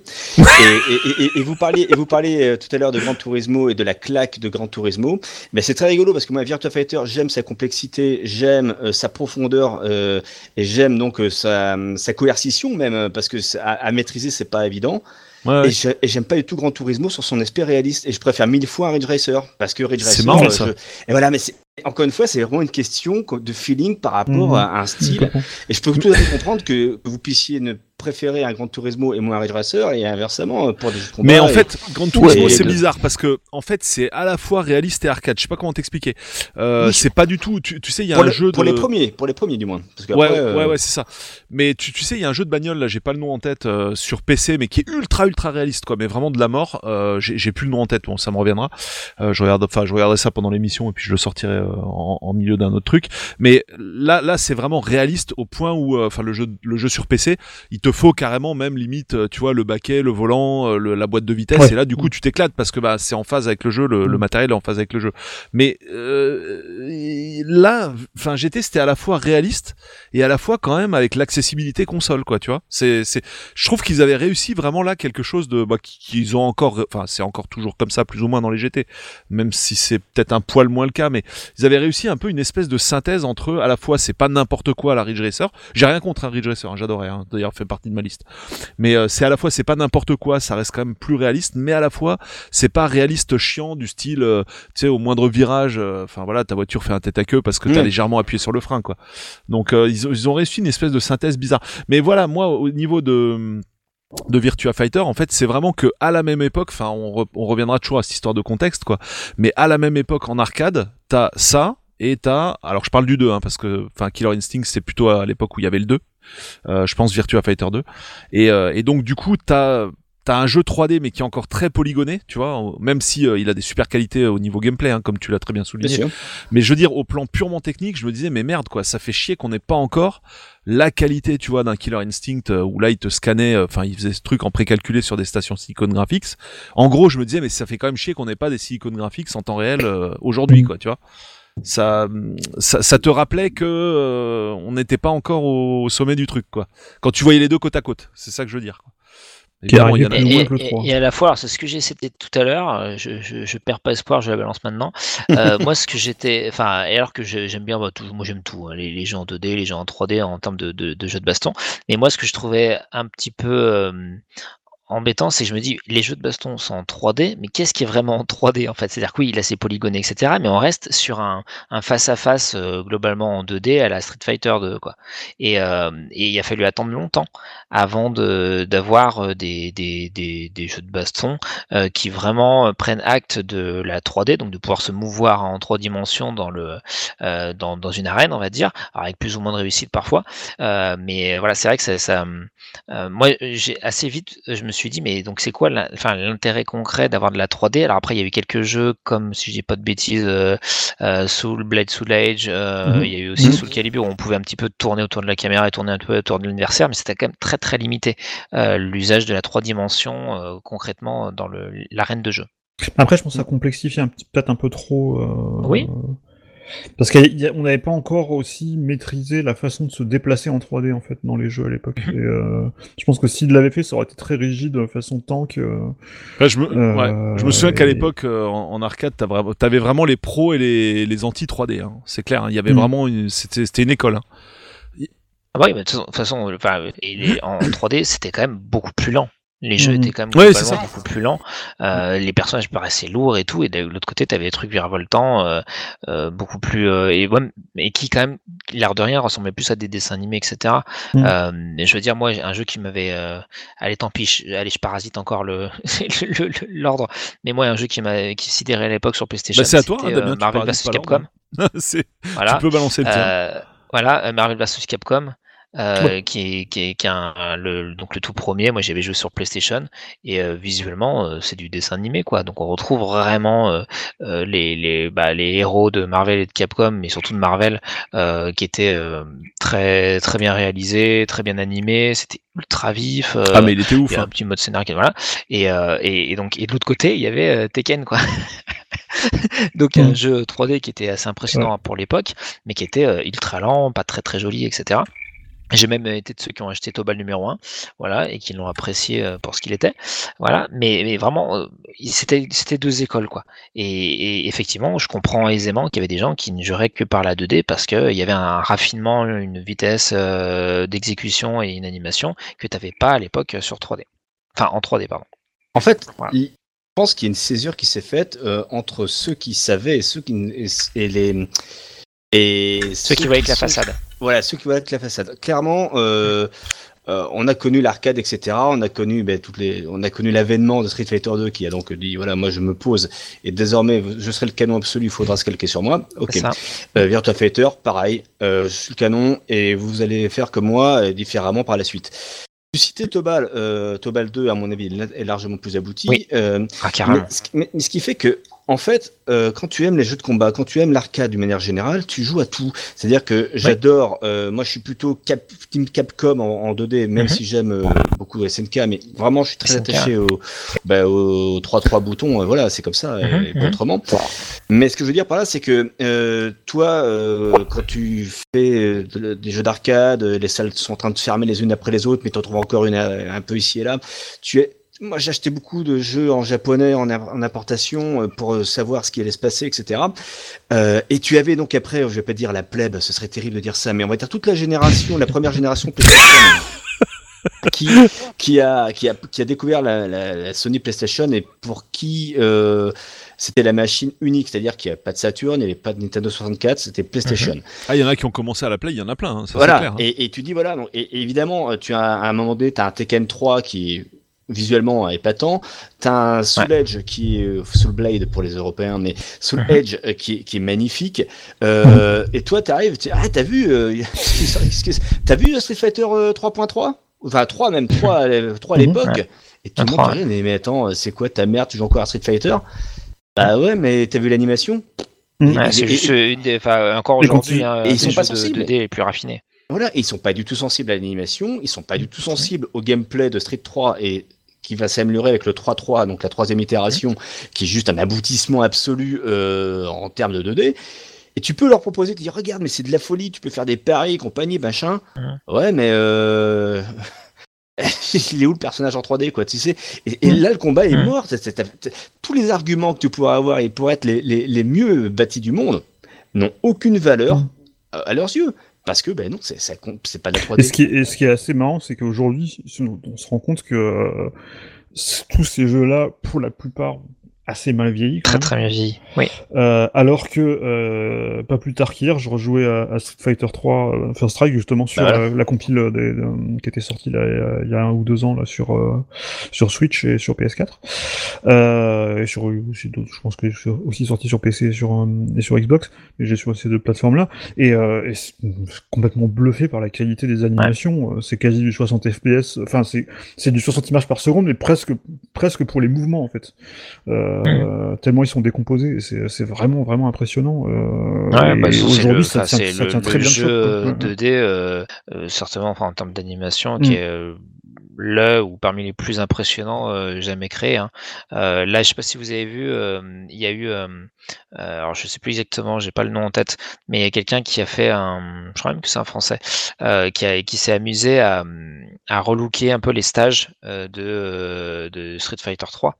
Euh, Mhm. en, en réinterprétant un petit peu euh, certains, certains contrastes et tout, euh, ça rend globalement très bien. Je suis pas d'accord avec tous les choix esthétiques, mais ça rend quand même très très bien. Et on se voit qu'en fait le matériel de base, le jeu qui est quand même vieux maintenant, il est fantastique quoi. C'est euh, ouais, complètement barjot. Alors par contre effectivement, il est très technique et tout, beaucoup plus que Street 2. Euh, et il y avait surtout, c'est ce qu'il a un peu desservi à l'époque en termes de de charte graphique, en termes de, de, euh, de design, de design de perso et tout, euh, c'est vrai que c'était un peu plus clivant. C'était moins, euh, voilà, moins peut-être moins coloré, moins. Bah, déjà, tu te sépares, public, du, roster, tu te sépares du roster principal, tu gardes que Ken et Ouais, Ryu ça, pour ça le m'a perdu. hein. Je t'avoue, ça, ça m'a perdu. hein. Il faut attendre le 3.3 pour que Chun-Li débarque. euh, C'est ça. C'était un peu violent. euh, quand même, et puis, et comme tu dis, effectivement, le cast, il est particulier. Hein. Enfin, c'est... Il y a des personnages Ah qui sont super cool, t'en as d'autres. Oh, Oro, faut en vouloir quand même. Hein. Oui, Euh, c'est oui, c'est vrai. particulier quand même comme personnage décharné. Ouais. machin. On dit, wow, oh, oh, on va où là? Et puis, Ah, euh, le jeu est génial, hein, mais Mm. bien sûr. Ouais. Et puis ce qu'il a beaucoup desservi aussi, c'est le fait que ça, j'avais regardé une vidéo YouTube euh, qui parlait de, de sa réception et qui disait qu'à l'époque, quand il est sorti, aucune console permettait de le faire tourner. Euh, puisqu'il est sorti en 97, le premier, je crois. euh, Ah oui, être ça. 98. Ouais, c'est, c'est pas dans ces années. Et, euh, et à l'époque, il y avait la, il y avait, il y avait que la PS1 et la Saturn, et aucune des deux ne le faisait tourner correctement. Euh, Du coup, il est pas sorti sur ces consoles-là, il est sorti sur Dreamcast, mais euh, un ou deux ans plus tard, ce qui fait qu'il a loupé euh, le coche de la PlayStation, la première PlayStation, euh, parce qu'il pouvait pas tourner dessus en fait. Tellement, tellement euh, la technologie euh, 2D qu'il utilisait était, euh, était pas du tout privilégiée par les consoles de, de l'époque. Bah, surtout la, surtout la Play, parce que la Surtout Play, la on a- Play, Oui, la a- Saturn, c'est elle- une catastrophe, Mais quoi. je pense pense pas quand même la tout Saturn, pensée pour ça. Je pense quand même la Saturn n'aurait pas pu. euh, Ah, peut-être avec euh, la- Mm. l'ultime cartouche de RAM, Mm. on sait jamais. Ouais, Parce ouais, que, je me voilà, dis, ouais. mais euh, du coup, je passe. euh, du coup, Damien, ce- c'est euh, Marvel, Marvel versus Capcom, du coup, là, ta sélection ou, euh, C'était pas ça. Parce que... C'était pas ça non, par contre, je, je vais être encore filou. hein, je suis désolé. il triche depuis Mais tout à tu l'heure. as parlé de Killer Instinct, donc tu as parlé de Super NES et tu as parlé donc de, de trucs en CG. Oula, donc, tu, euh, tu nous fais une de- sacrée association, là. On, on va jusqu'où, là? bah, et on va jusqu'où? On va jusqu'à évidemment Donkey Kong Country Et voilà. sur Super NES, qui était euh, voilà, euh, qui était une tuerie euh, visuelle, vu que c'était pareil fait un, en image de synthèse. En fait, les sprites étaient en image de synthèse, donc c'était d'une qualité mais jamais vue jusqu'à présent. En plus, le jeu était très très cool, jouable à deux. Enfin, ça a vraiment passé beaucoup de, j'ai vraiment beaucoup passé de temps sur sur ce jeu et ça a été une claque immédiate. J'ai Ouais, fait non. court, mais c'était pour vous le dire. Et euh, on peut, on peut s'attarder un peu plus dessus, notamment, bah, c'était l'argument de Nintendo pour euh, bah, n'acheter surtout pas de PlayStation de 32 bits. Regardez, ça sert à rien avec Mm. notre 16 bits, on arrive à faire de la 32 bits. Euh, Ouais. c'est f- presque, mais faut reconnaître que c'était une méga baffe. hein. Ça, au plan Ah purement ouais. technique, euh, c'était, oh là là, c'était vraiment incroyable. On n'avait jamais. Bah, on avait l'impression de jouer à autre chose parce que c'est à dire que euh, moi j'ai commencé la Super Nintendo avec euh, bah, le, le, le Mario Land quoi enfin vraiment le un Mario qui était très très joli euh, mais euh, Qui n'était Bah, pas une quand on claque voit à côté, voilà, euh, Donkey Kong Country à côté tu dis mais c'est- pas la même console c'est pas possible en c'est ça. mais c'est- c'est- c'était ça. irréel c'était irréel vraiment euh, voilà. C'était c'était bluffant et comme tu l'as très bien souligné, c'était pas seulement beau, c'était aussi ultra jouable, ultra fun Oui. à jouer, ultra cool Voilà. et jouable à deux. Enfin, c'était c'était juste dingue quoi.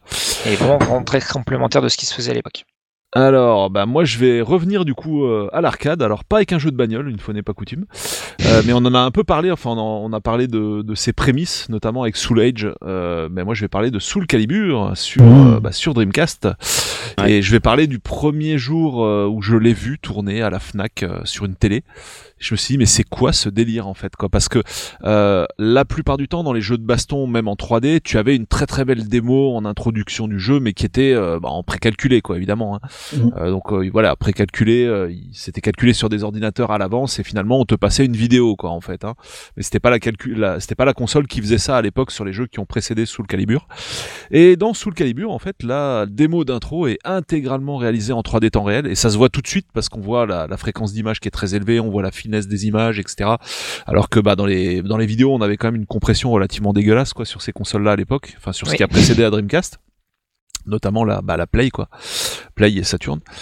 Et donc bah ça a été une énorme baffe dans les dents en fait ce jeu. Euh, ça a été ça a été vraiment incroyable et c'est je crois en fait pouvoir dire que c'est la première fois que là vraiment je me suis dit ah ouais le jeu de baston en 3D là ça commence à plus faire rigoler quoi.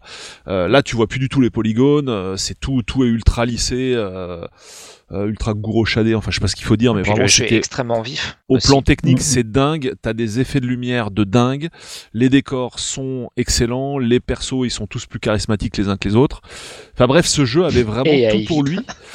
Euh, Ivy, Ivy, ah, tu, tu joues toujours avec Ivy, forcément, hein, normal.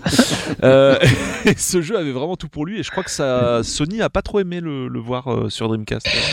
Bah non, été surtout que c'est- ce qui est assez amusant, c'est que c'est que c'est un jeu qui est c'est un des rares jeux qui est plus beau sur console qu'en arcade. Absolument. Parce que Oui, la version oui, arcade, en fait, la version arcade, en fait, elle est basée sur le hardware, enfin, une version améliorée du hardware de la PlayStation, qui était déjà utilisé dans Tekken, dans, dans Tekken 2 et, euh, et dans Tekken 3. Euh, je crois que je crois qu'il y a plus de RAM, autre chose comme ça. Mais ça reste de la, de la- de la 3D euh, polygonale avec euh, sans lissage des textures, euh, enfin qui reste très très pixelisé. Et alors que sur Dreamcast, ben, c'est la c'est la, la, base de la de, la Naomi hein, quelque part. Ouais, c'est ça. ouais, et, et puis voilà, on est, on est complètement dans un autre, dans un autre. Et moi, je me rappelle, même quand j'ai vu tourner pour la première fois Tekken, le, le premier Tekken qui était sorti sur PlayStation 2, c'était Tag Tourna- c'était Tekken Tag Tournament, je crois. Désolé. Et je l'ai trouvé moins beau que Soul Calibur, en fait. C'est- Je- Non, c'était c'était une très grosse baffe, hein, honnêtement. Et et enfin autant, bah on en on en parlait tout à l'heure, mais autant les séries de jeux de baston. euh, Enfin, j'étais très jeu de baston. Euh, moi, Street, j'avais vraiment décroché avec euh, le dernier Super Street, quoi. Enfin, moi, il me fallait le rooster de base, quoi. Sinon, c'était pas Mm. possible. Et euh, et là, j'avais un peu lâché l'affaire, quoi. Et euh, et euh, pourquoi pas même aller un peu du côté des SNK, euh, notamment avec Samurai Shodown à cette époque, je me souviens, euh, que j'avais trouvé euh, oufissime et que j'avais eu euh, sur ma Neo Geo. Enfin, ouais, je crois que j'ai déjà ra- raconté comment j'ai eu ma Neo Geo, mais c'était un peu un peu un peu particulier. euh, je, je vais en reparler vite fait. C'était un échangé contre une PlayStation euh, avec plusieurs jeux. La Neo Geo avec plusieurs jeux, dont dont des trucs comme Last Resort euh, qui doivent être cotés aujourd'hui. Ah ouais, pas, quand même, oui, donc oui. chose comme il y a 600 boules, un truc sympathique quand même. Un, un truc sympathique. Ouais, ouais. En plus, c'était c'était drôle, quoi. La nana se pointe dans un Dog Games. Non, désolé, on, re- on reprend pas la Neo Geo. Et moi, j'étais venu vendre ma Play et je dis ouais, on peut peut-être faire affaire et tout. Oui, mais en dehors du magasin. Oui, oui, bah pas de problème. Hein. Donc on a fait affaire en dehors du magasin. Et donc j'ai échangé ma Play avec, euh, je sais pas, 7-8 jeux quoi, contre sa Neo Geo avec 7-8 jeux. Quoi. Voilà. je pense qu'elle doit s'en souvenir encore. Plus-value. nana euh, à Besançon, super sympa quoi. Mais je pense que oui, ça doit, être encore traumatisé par cette aventure, oui. et, et du coup, voilà, j'étais un peu passé sur Neo Geo pour la baston. Euh, bah, avec voilà, enfin, Ouais. je l'ai pas, je l'ai pas mis dans mes claques graphiques, mais il aurait pu en faire partie, quoi, clairement. Euh, les premiers euh, Samurai Shodown, quoi. Même dès, dès le premier, c'était ouf.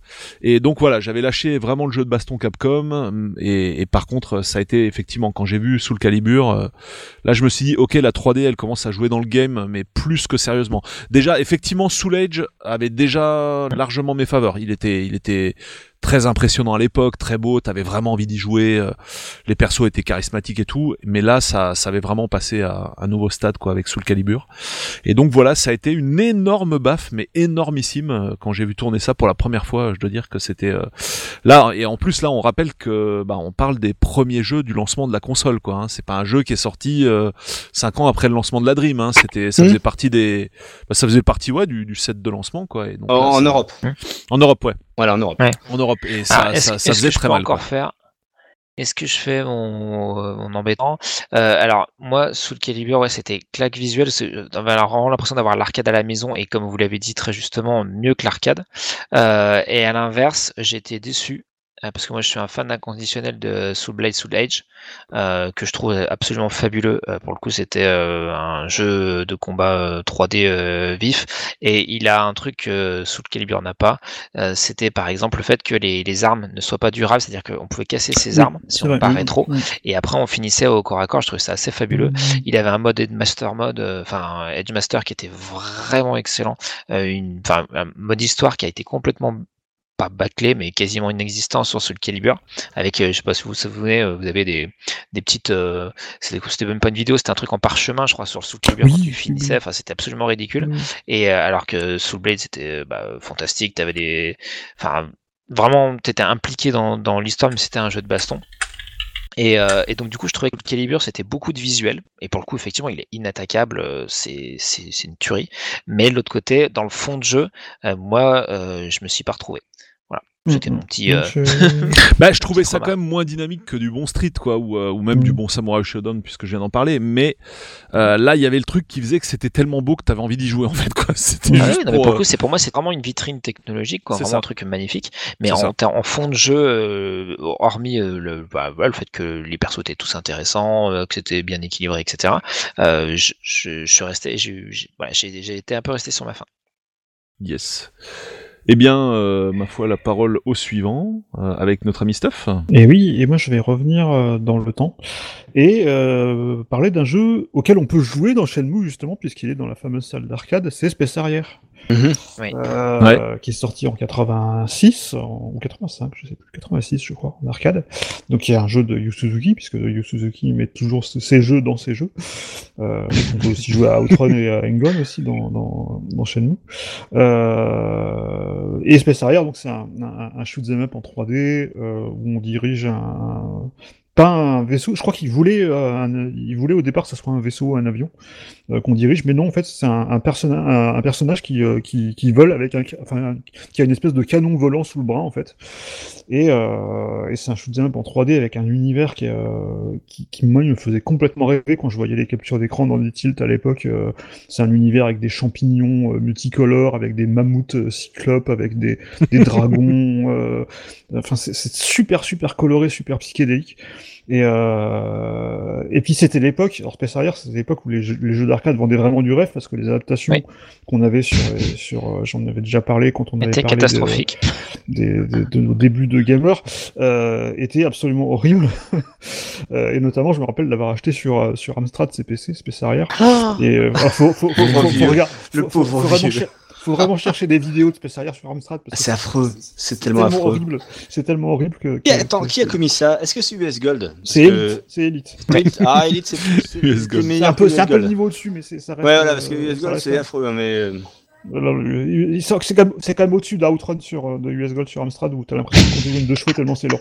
Mais en tout cas, Space Harrier, euh, ouais, c'était vraiment une grosse claque visuelle. Et euh, par contre, il- alors où la version Master System euh, est très loin du jeu d'arcade évidemment. Mais je me rappelle, j'avais quand même pris une claque à l'époque parce que c'était un des premiers jeux que j'avais eu sur Master System.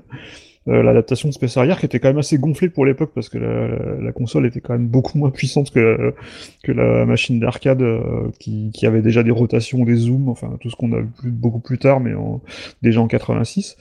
Euh, mais voilà, c'est vraiment une, une petite euh, une manette maintenant. C'est pareil, c'est quand je vois maintenant euh, les graphismes, j'ai l'impression de, de, de voir autre chose en fait, parce qu'à l'époque, ça faisait rêver que, avais que tu avais 512 couleurs à l'écran en même temps.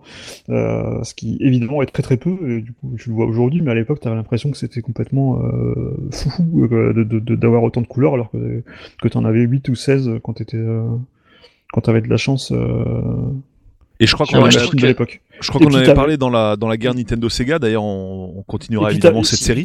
Mais et t'avais puis- aussi ouais. la version 3D, hein, avec lunettes, euh, Il lunettes y a eu la 3D, version non 3D sur, alors, il y a eu la version 3D sur Master System, mais euh, il y a aussi une autre- l'autre- un autre côté de la claque visuelle de Space Harrier, parce que j'ai quand même pu y jouer, je crois, une fois en arcade.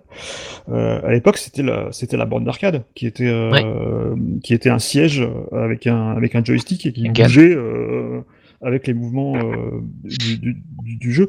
Et ce qui est assez amusant, c'est qu'il y a une excellente version qui était sortie sur, euh, sur 3DS. Euh, D'ailleurs, tous les jeux de l'époque, tous les jeux de l'époque sont ressortis en version en version En 3D. en version 3D, euh, notamment Afterburner, Outrun et, et d'autres. Et on peut y jouer avec les sons et les mouvements de la borne du jeu d'arcade euh, pour s'immerger comme, enfin, faire une partie spéciale comme à l'époque. Donc t'as l'écran qui bouge euh, en même temps et euh, et t'entends les bruits des, des vérins hydrauliques. Pendant que tu pendant pendant que tu bouges. Euh, et une super super version d'ailleurs euh, qui est toujours aussi aussi fun à jouer. Donc on pouvait jouer à ce jeu dans Shenmue et j'ai passé euh, beaucoup trop de temps je pense euh, au lieu d'aller sauver au lieu d'aller venger mon père ai- je, je m'en fou- je m'en foutais je, je passais mes, mes journées là- sur les bandes d'arcade de, de, de Space Harrier et Hang-On je trouvais ça assez marrant de pouvoir faire ça dans un jeu.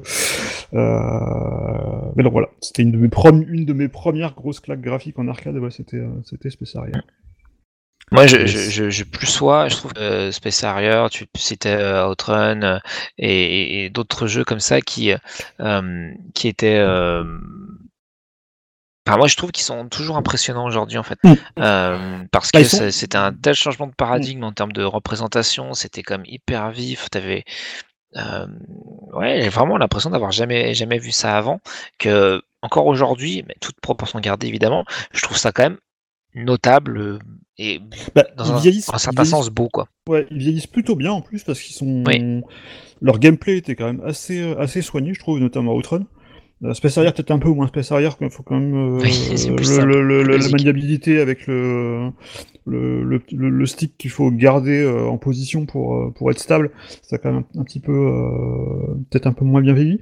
Mais en tout cas, je trouve qu'ils sont toujours impressionnants visuellement parce qu'ils étaient super fluides en fait, parce que c'était les premiers Oui. jeux euh, en 3D où tu avais, où avais des, des, des, des zooms de sprite quoi. Euh, c'était euh, c'était la technologie, euh, ce qu'ils appelaient les super scalers, euh, où tu avais vraiment les, les éléments qui euh, qui, qui avançaient vers changeaient mais pas que, mais pas que, euh, parce qu'à l'époque, le, le- le- comment, comment on faisait pour, pour simuler le changement de taille d'un sprite, on le dessinait tout petit, on le dessinait moyen, on le dessinait gros, on le dessinait encore plus gros, alors que là, c'était vraiment le sprite qui, qui bougeait en, en temps réel avec une fluidité euh, qui reste encore impressionnante aujourd'hui, même si euh, l'attrait principal du jeu aujourd'hui, il a plus vieilli, parce que forcément, l'attrait principal à l'époque, c'était vraiment le côté, euh, quand on prenait plein la tête au niveau des couleurs, t'avais jamais vu ça, euh, avoir autant de couleurs dans un jeu euh, simultanément, alors que forcément aujourd'hui, maintenant, tu, tu vois, quand tu vois les, notamment les, le dégradé dans les ciels, ça le dégradé dans le ciel, ça fait un petit peu euh, effet Photoshop. euh,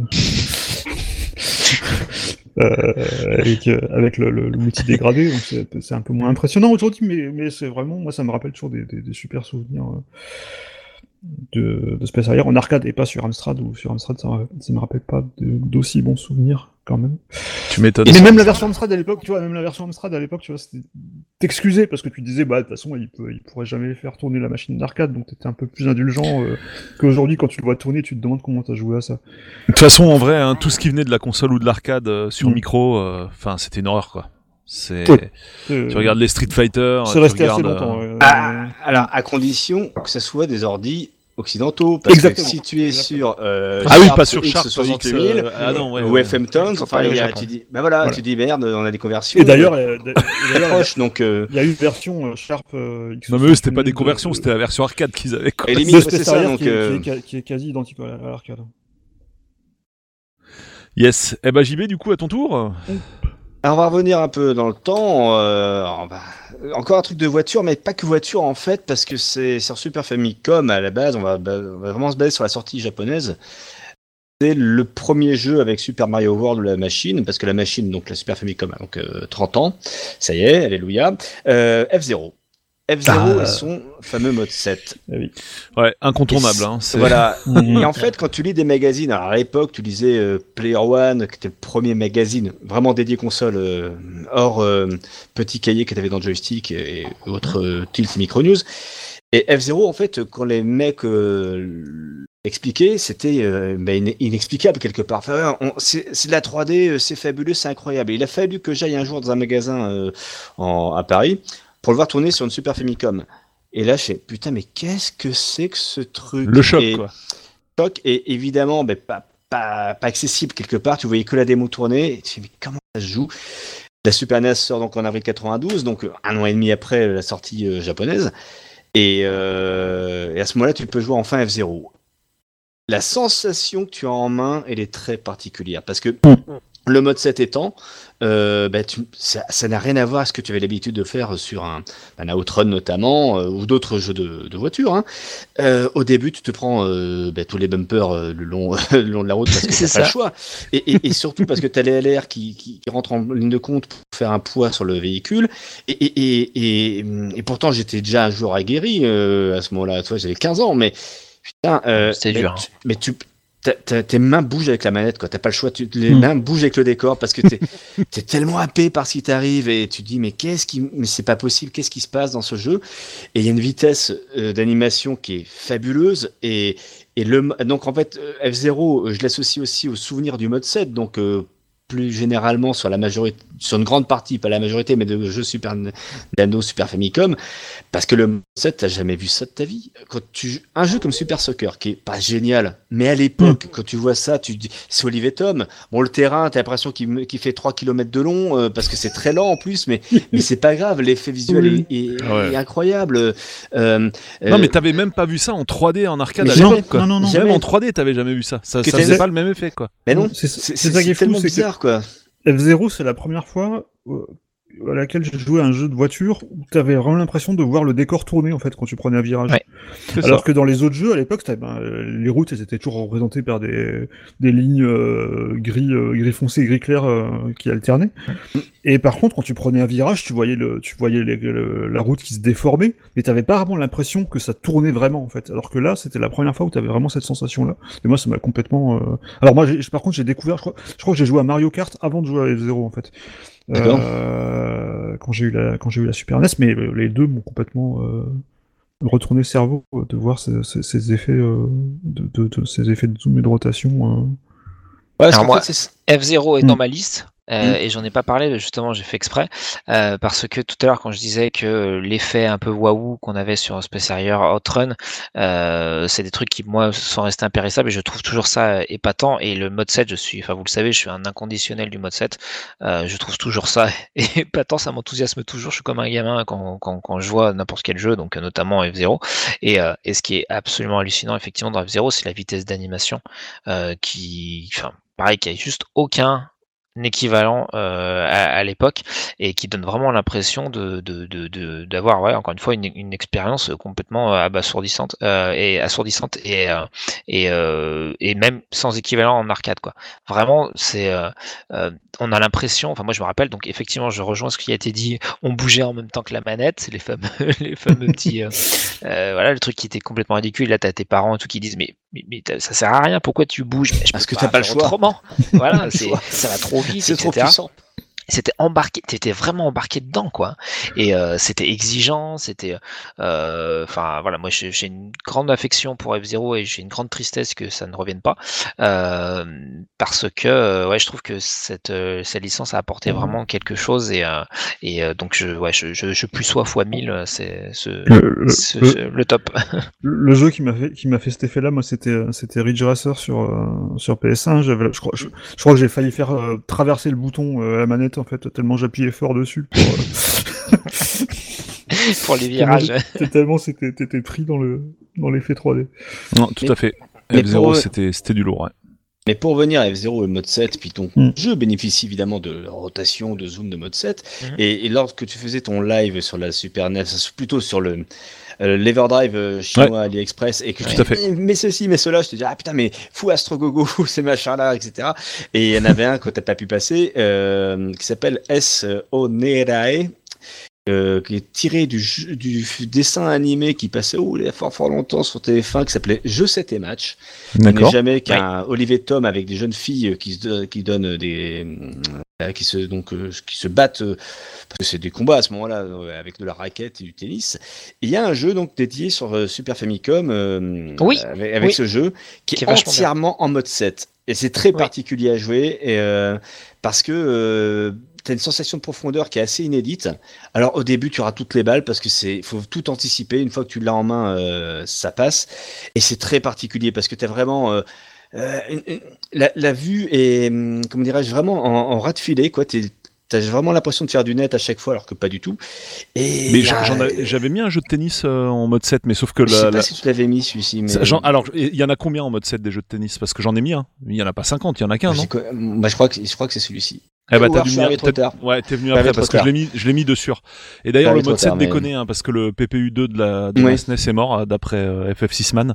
D'accord. d'ailleurs, bah, la SNES va partir chez lui, quoi, évidemment, pour Oui. réparation. quoi. À la clinique. Ouais, il va partir à la clinique. Mais euh, ouais, je l'avais fait tourner. Alors du coup, j'ai pas pu en profiter parce que bah, le, le mode 7 était tout haché là à cause de, Ouais. de, de ce défaut. euh, on n'avait pas encore compris. euh, on se demandait. Enfin, au début, on pensait que ça venait de l'Everdrive en fait, ce Ouais, défaut. c'est logique. Puis après, voilà, quand j'ai ressorti l'autre, enfin une autre Super NES, quoi, et qu'on a vu que ça marchait, on s'est dit ah bah c'est peut-être pas l'Everdrive en fait, c'est plutôt la console.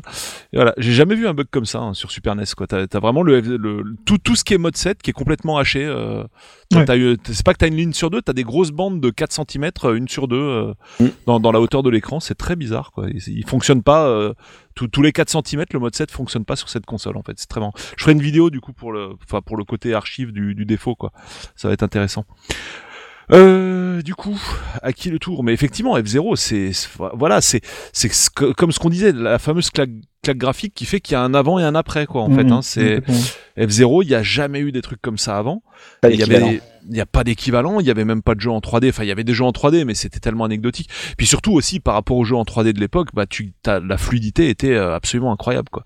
Donc c'est vrai que c'est marrant, c'était pas, de- en fait, c'était pas de la 3D, c'était de la 2D mais en perspective quoi. Et du Mhm. coup, euh, c'était vraiment super cool quoi. C'était, euh, c'était très impressionnant. l'univers qui, qui pour le coup était un univers un peu Sega euh, euh, Oui. Puis c'est arcade, oui, c'est arcade très à mort. Quoi. euh, C'est- arcade, ça faisait un peu entre du biker et du. Enfin, c'était quand tu mets un Mario à côté, c'est, c'est- enfin, c'est- ça a rien à voir quoi. Tu dis mais c'est pas, c'est pas possible, c'est pas la même firme qui est à l'origine de ce de cette licence C'est là. ça, c'est ça. Euh, Ça faisait plus du tout et- gamin quoi pour le coup. Hein. Exactement. vraiment mature. Et euh. c'est, c'est, c'est, c'est, enfin, c'est, c'est- je, suis vraiment curieux de connaître euh, l'histoire de la conception d'F0 euh, parce que je pense que c'est, c'est un cas à part et c'est peut-être pas pour rien aussi qu'elle est pas trop relancée, c'est que elle a peut-être pas été soutenue par euh, par toutes les, les personnes euh, haut placées chez Nintendo. Ou... Hum, carrément. Ce serait vraiment intéressant. En tout cas, voilà, oui, c'était c'était vraiment bluffant de ouf euh, de voir ce jeu à l'époque, quoi.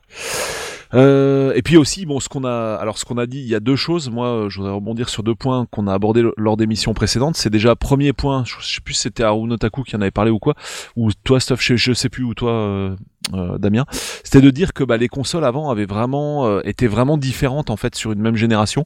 Elles avaient des particularités techniques et graphiques et enfin bref et même d'ergonomie. Euh, et de- du coup bah ça c'est vrai que pour le coup euh, tu le voyais que sur euh, Super NES ce genre de jeu quoi, les jeux basés sur le mode 7 puisque pour le Mm. coup c'était du hardware quoi. Alors je sais que Oui. tu peux en faire techniquement sur Mega Drive quoi, mais bon évidemment comme c'est à coder en dur, euh, bah les développeurs forcément en font moins quoi ou en Sur font Mega même CD, pas du tout. ouais. Sur Mega Ouais, CD, sur tu Mega CD. T'avais euh, niveau de Sonic notamment qui basé là-dessus. Mhm. Euh, mais alors déjà, ta première premier point, c'est ça. Les consoles étaient vraiment différentes, ce qui est plus du tout le cas aujourd'hui, quoi. À part quelques trucs euh, plus ou moins sur la manette, euh, les vibrations HD, je sais pas quoi. Enfin, je parle pas de la Switch, hein, mais je parle des deux grosses consoles, on va dire, hein, donc de la PS5 et de la série X, série X et S, quoi. Euh, et le deuxième point, en fait, c'est que tu vas retrouver vraiment chez Nintendo la caractéristique qui est de de bah, comme Apple d'ailleurs, on avait fait une émission là-dessus. Hein, Apple est-il le Nintendo du jeu vidéo? Euh, C'est le, côté où euh, le, périphérique, enfin comment dire, le software est vraiment intimement lié avec le hardware. Et notamment, bah, F0 va utiliser, et c'est même carrément le, bah, c'est la colonne vertébrale du jeu, quoi, à part le mode 7, va utiliser ces boutons latéraux dont on parlait tout à l'heure qui sont Ouais. indispensables pour réussir le jeu Mm. et euh, les boutons latéraux bah la SNES a été la première console à intégrer des boutons latéraux quoi. Donc euh, voilà, c'était c'était vraiment la fameuse sym- symbiose logicielle et matérielle et euh, effectivement Nintendo qui va exploiter ces particularités matérielles dans dans son soft quoi. Voilà voilà. Du coup Dame, on passe à toi. Alors, euh, fidèle à moi-même, mais je, je, je- il me semble avoir vu dans les dans le de, de Polo un truc qui pourrait rentrer dedans. Euh, c'est euh, les, les jeux un peu tirés de des univers Disney. Donc j'ai euh, Mickey Cast of Illu- of Illusion qui m'avait Mhm. complètement sidéré. Sur Mega Drive hein, et à- Sur Mega Drive. et, Ouais. et, euh, Aladdin. Alors moi j'y avais joué sur Game Gear.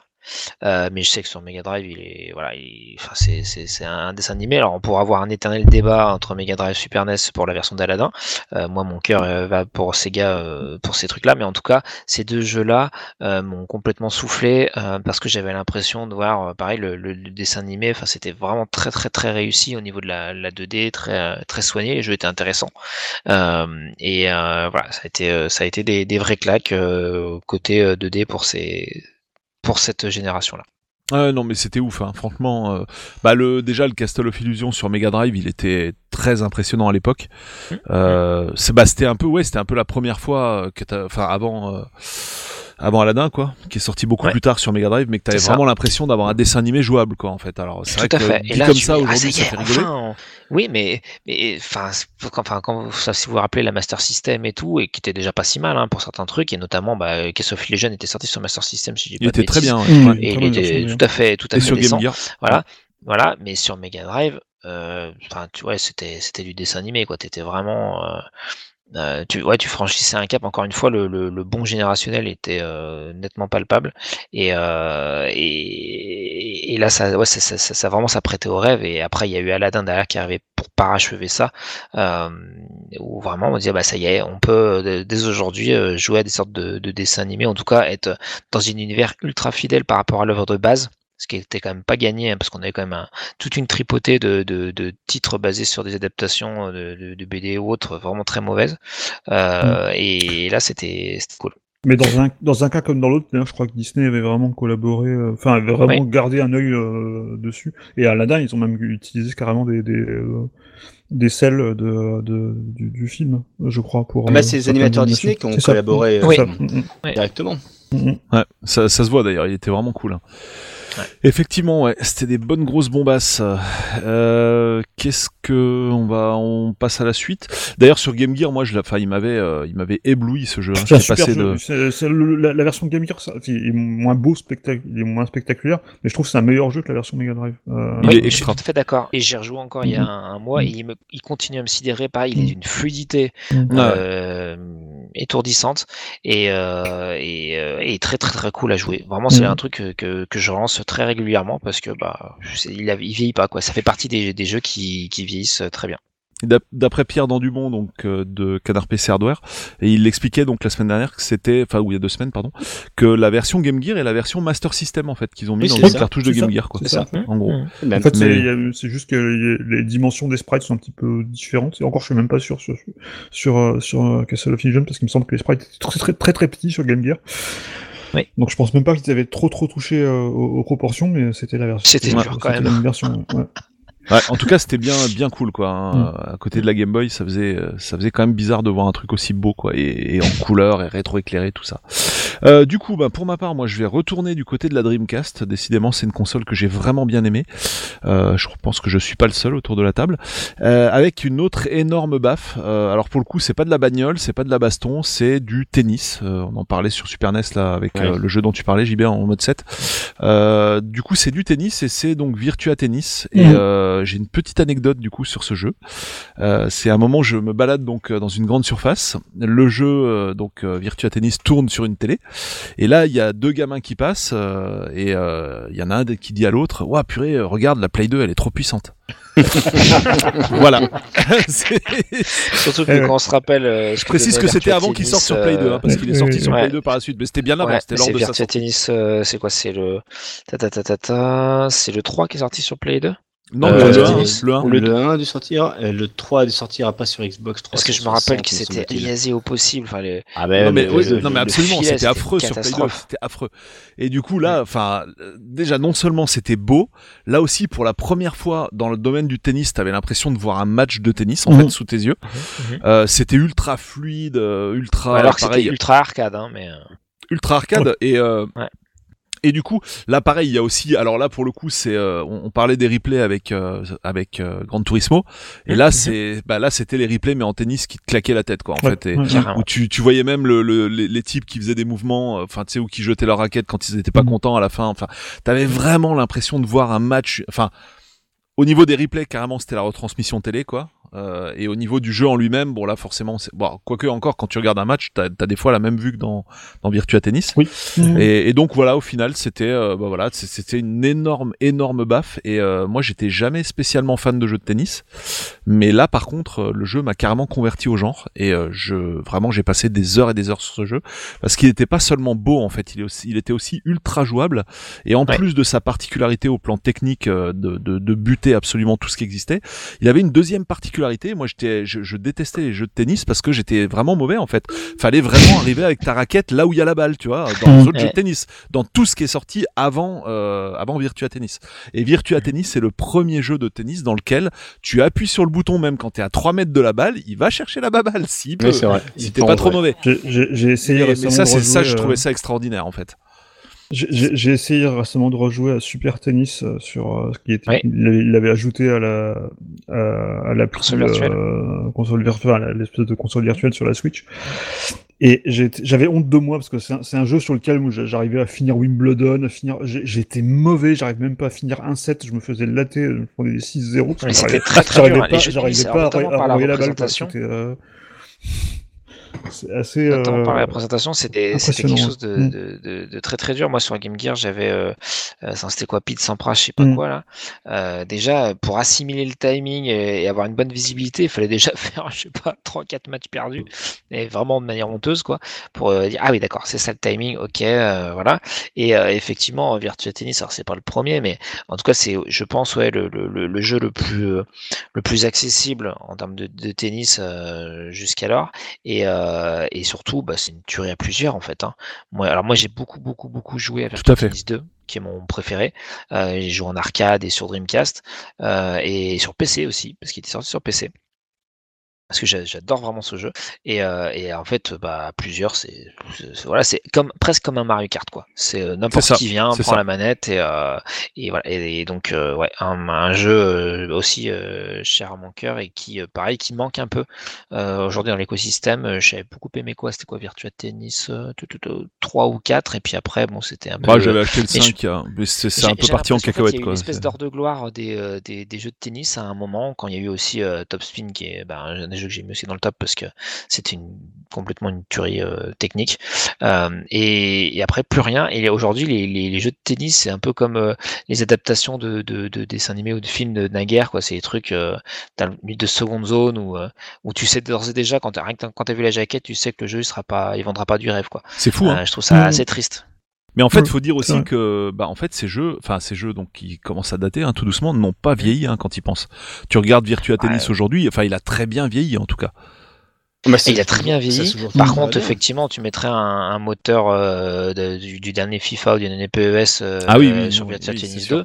C'est sûr. Ça ferait pas la même chose. En fait, tu aurais la même claque que tu as eu quand tu as eu Virtua Tennis, Ouais, sûrement. mais euh, aujourd'hui quoi. Moi ça j'en suis persuadé. hein. Même, Non, mais tu tout vois à fait. Top. Spin, euh, j'ai rejoué encore sur ma Xbox 1. euh, il est, pff, il est bourrifant hein, visuellement et surtout d'un point de vue technique. Alors que Virtua Tennis est très très accessible, donc très fun. Mais par contre, effectivement, n'importe qui qui sait pas jouer euh, prend les trucs à un kilomètre, même si bon, c'est un peu plus technique que ça en vrai. Euh, Top Spin était beaucoup plus rigoureux et donc beaucoup plus gratifiant sur la durée, avait un mode carrière, etc. Euh, donc il y, a, vraiment quelque chose à faire, mais pour l'instant, personne ne se remet au travail sur ce domaine-là. C'est dommage, hein, c'est vrai. Ouais. Parce que ça plaît plus. Enfin, si ça plaît euh, Oui, oui. quoi, une portion de gens. C'est-à-dire qu'à un moment donné, c'est un, un style de jeu qui a été très populaire dans les années 80, 90, début 2000. Euh, Aujourd'hui, tu sors un jeu de tennis, euh, il va y avoir euh, trois, trois gus. C'est exactement ce qui s'est passé avec euh, les jeux de skateboard. T'en as eu, mais Mhm. ras la gueule. Et Tony Hawk, c'est Tony Hawk, c'est Tony Hawk. Là, ils ont ressorti le 1 et le 2 là, en remastered. Ouais. Euh, Ça va intéresser qu'une poignée de gens, alors qu'à Bah, l'époque, c'est- Tony Hawk, c'était de la folie. C'est que le, le tennis, Oui. déjà, intéresse un public qui a vieilli aussi. Bah, Euh, c'est et voilà. Qui, euh, qui est pas forcément le public qui achète le plus de jeux. euh, donc, euh, c'est vrai que c'est un, peu, un peu le problème. J'ai le problème avec les jeux de boxe, moi. Je, je Eh déteste bah, faire mais voilà, mais qui est tiens, pris un jeu de bon jeu de boxe. voilà. Alors qu'il y, a- si- il y a eu les, bon, Fight les- Night, Fight Night qui il y avait était les Fight. Night qui 33. étaient, qui étaient Voilà, qui était vachement bien, quoi. Et... Mais parce que c'est Eh bah, voilà, ça devient des jeux niche, quoi. Pour faire une analogie, euh, c'est enfin Virtua Tennis c'est au tennis que euh, Ready to Rumble est à la boxe quoi. Tout à fait. Mm. C'est-à-dire euh, Mm. voilà, Mm. c'est oui oui bien sûr de, le, le, le sport c'est le même on va dire, hein, mais mais c'était tellement enfin quand même assez accessible à- ou NBA Jam quoi. Oui, C'était euh, voilà, on prend de la base du sport et puis on en fait un truc qui est parfaitement accessible, très arcade, très fun. euh. Yes. Bon, ben, Stuff Alors moi je vais passer à complètement autre chose, euh, mais revenir euh, ce qu'on disait tout à l'heure sur euh, Castle of Illusion et le côté dessin animé euh, en vrai. Et euh, mon prochain choix c'est tout simplement Legend of Zelda The Wind Waker sur GameCube. Alors c'est un jeu qui était controversé quand, liste. quand il est quand il est sorti, euh, enfin quand, surtout quand il a été annoncé, parce qu'il faut se, faut se rappeler du contexte un peu, c'est que Nintendo avait d'abord présenté une démo euh, de la GameCube, euh, puisque on était à l'époque euh, le- les derniers Zelda qui étaient sortis en date sur les consoles de salon, c'était Ocarina of Time et, euh, et Majora's Majora. Mask, qui avait un style euh, plus adulte. euh, et euh, donc Nintendo avait présenté cette démo euh, de combat entre entre Link et Ganon sur sur ce qu'allait être la GameCube et, euh, et c'était superbe, hein, c'était dans, tout à fait dans ce style-là, réaliste, euh, Mm. super chiadé, etc. Et euh, Donc rien à voir avec ce qui est sorti finalement. Et l'année su- l'année suivante, qu'est-ce qu'ils annoncent? Ils, ils annoncent un Zelda qui ressemble à un petit dessin animé en fait, en cel shading. avec Un Disney, hein, disons-le clairement. Voilà, avec un, avec un Link euh, enfantin à nouveau, euh, et un style graphique super épuré. Euh, et alors quand j'ai vu les screenshots, je- je- je- je- je- je- j'admets que j'ai eu un peu la même réaction. C'est quoi ce truc Et tout à coup, j'ai regardé une vidéo, je l'ai vu bouger ce jeu, et j'ai dit, il me le faut. Et j'ai acheté une GameCube pour ce jeu, en fait, tellement j'ai trouvé...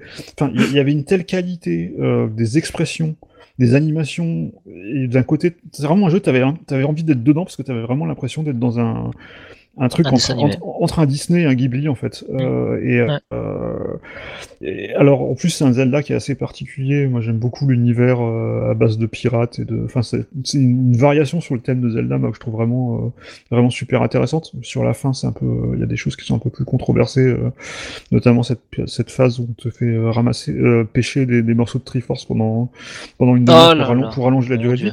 Avec le Mais, truc, avec le l'espèce voilà, de batracien là. voilà.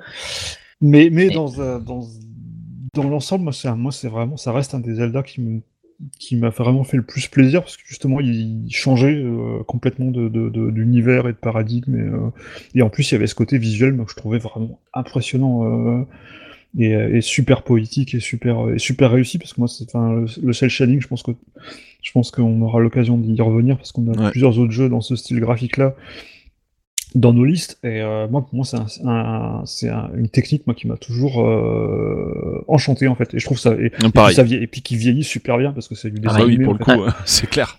Et c'est ce qu'on- Ah, ce dit aussi sur euh, par rapport à justement euh, au style de l'animation, c'est que même en animation, euh, les, les trucs 3D vieillissent euh, généralement moins bien parce qu'ils sont plus dépendants d'une technologie que euh, que les, les- les- des jeux avec un style 2D parce que le style 2D c'est plus artistique. Ça ça il y a plus un, côté pas de graphique et style euh, et style artistique de dessin vraiment euh, euh, que, que, que, de la 3D voilà mais euh, Et justement, Ouais. c'est ça qui est la réussite de Wind Waker, justement, c'est alors déjà d'avoir fait un nez à tous ceux qui lui ont craché la figure dès, la, bah, dès les premières images, en fait.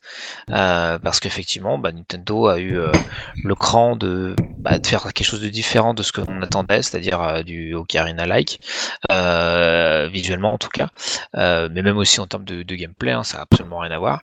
Et, euh, et, et l'autre réussite, c'est d'avoir a eu, avoir eu le, le raffinement de la 2D sur de la 3D. Et Ouais. ça, effectivement, il a fallu attendre la GameCube pour l'avoir, parce que sur 64, euh, on en pense qu'on veut, mais c'était quand même euh, hyper cubique. Et euh, enfin, moi, j'ai toujours trouvé les jeux 64 beaux et moches. C'est-à-dire, Non, mais c'est vrai, c'est c'était- vrai. les polygones étaient très lisses, machin, mais c'était Complètement d'accord. polygones, quoi. C'était euh, voilà. Moi, j'ai vu Mario 64, je fais, mais c'est moche. Euh, mais, mais ouais, ouais, moi je fais partie de, de ces gens bizarres. ouais. c'était Et une mention spéciale quand il y avait les trucs en 2D tout plat, euh, pixelisés dans le 3D euh, ultra polygoné. Enfin voilà, bon, c'est très personnel. Euh, et pourtant j'aime 64, hein, mais voilà, j'étais quand même pas non plus aveugle à cette époque-là. Et, et Wind Waker, là tu te dis bon, ah ouais, ah ouais, non mais là. euh, là, tu as, le raffinement de la 2D avec des animations à tomber par terre, mais en fait, c'est de la 3D. Donc, tu te balades où tu veux, tu peux tourner à la caméra et tout. euh, euh, Enfin, ce jeu est absolument fabuleux. Tu as une a- a ambiance, un- une, une Mm. osmose entre l'image et le son. Et puis il y a tout un travail sur les, il y a tout un travail, c'est notamment ce qu'avait expliqué Miyamoto à l'époque euh, sur les yeux qui sont Oui. très utiles dans le jeu. En fait, expressif. qui- qui- parce qu'en fait les, le, le, Ils les regardent là regards- où il y a des trésors. voilà, les Ouais, regards, toujours, de, les Exactement. regards de Link ont, ont vraiment une, un, un rôle dans le jeu en fait. Et, euh, Ouais. Puis c'est des- fameux époux, euh, toutes les animations comptaient, même les plus, les, enfin, les plus marrantes. euh, Mm. euh, Il y avait le, le petit gamin qui courait avec sa, sa, sa petite euh, morve qui coulait. Enfin, euh, c'est ces, c'est Ah, ces jeux-là les- aussi. Les, les explosions, quoi. Quand t'as un cochon qui explose, les, les, pff, ouais, les, non, tourni- mais- les tourbillons de fumée euh, c'est- violet et noir. Enfin, c'est Ouais, en fait, tu refaisais la même chose, tu étais bon, tu les explosais, tu les explosais juste pour voir l'effet, quoi. Les, euh, en, mo- en mode nuit, c'est quand t'étais les phases d'infiltration et que les, les espèces de cochons se baladaient avec leur espèce de petite lanterne là. Mhm. Tu là regardais comment la lumière se balançait. Enfin, c'était à tomber par terre. l'eau, hein, quoi, magnifique, c'est tout Voilà. magnifique dans le jeu. C'est euh, voilà, tout. Enfin, il est inattaquable, il est inaltérable euh, parce que tu peux y rejouer euh, dix ans après. euh, Non, mais il y en a plein qui l'ont boudé, hein, des sera hein. encore après. Ouais. il- Mais oui, mais je sais, mais pas Moi, je suis d'accord avec tout ça, hein, mais il y, en a- en plein, plein qui l'ont boudé. quoi. et pour, pour tout dire, avant que Stéphane en parle, j'avais rajouté dans notre, dans notre dossier un peu de suivi des, des idées, euh, euh, j'ai mis les jeux intemporels, quoi. Et j'ai mis entre Mhm. parenthèses Ah, c'est un bon truc, ça. euh, parce que euh, voilà, on est d'accord que bah, plein de jeux vieillissent mal, euh, notamment ceux en 3D, mais il y a quand même quand même des jeux qui arrivent à tirer leur épingle du jeu, et celui-là en fait partie. Euh, Peut-être même plus que d'autres qui sont arrivés après.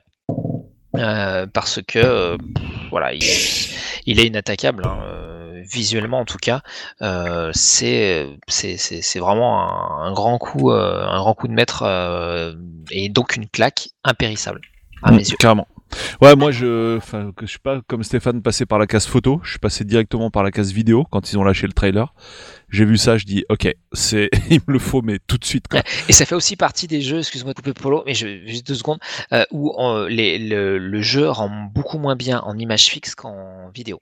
Ça arrive sur certains jeux, je sais pas si vous êtes déjà arrivé, c'est Mm. d'autres exemples en tête, Ouais. mais euh, vous voyez l'image, je fais ouais, bon, ok, puis tu le vois en image, euh, en vidéo, pardon, tu fais ah ouais, non, mais c'est génial en fait, tu vois. Alors qu'en image, ça fait tout simple, quoi. Il y a, il y a deux tons, il n'y a pas de, pas beaucoup de relief sur les personnages, etc. Le, ouais, Et, le euh, dernier qui m'a fait ça, c'était DMC, où euh, sur les images, euh, enfin, je voyais le personnage, je me dis, mais, mais qu'est-ce qu'ils ont foutu avec le perso, quoi. Mais c'est une horreur. quoi.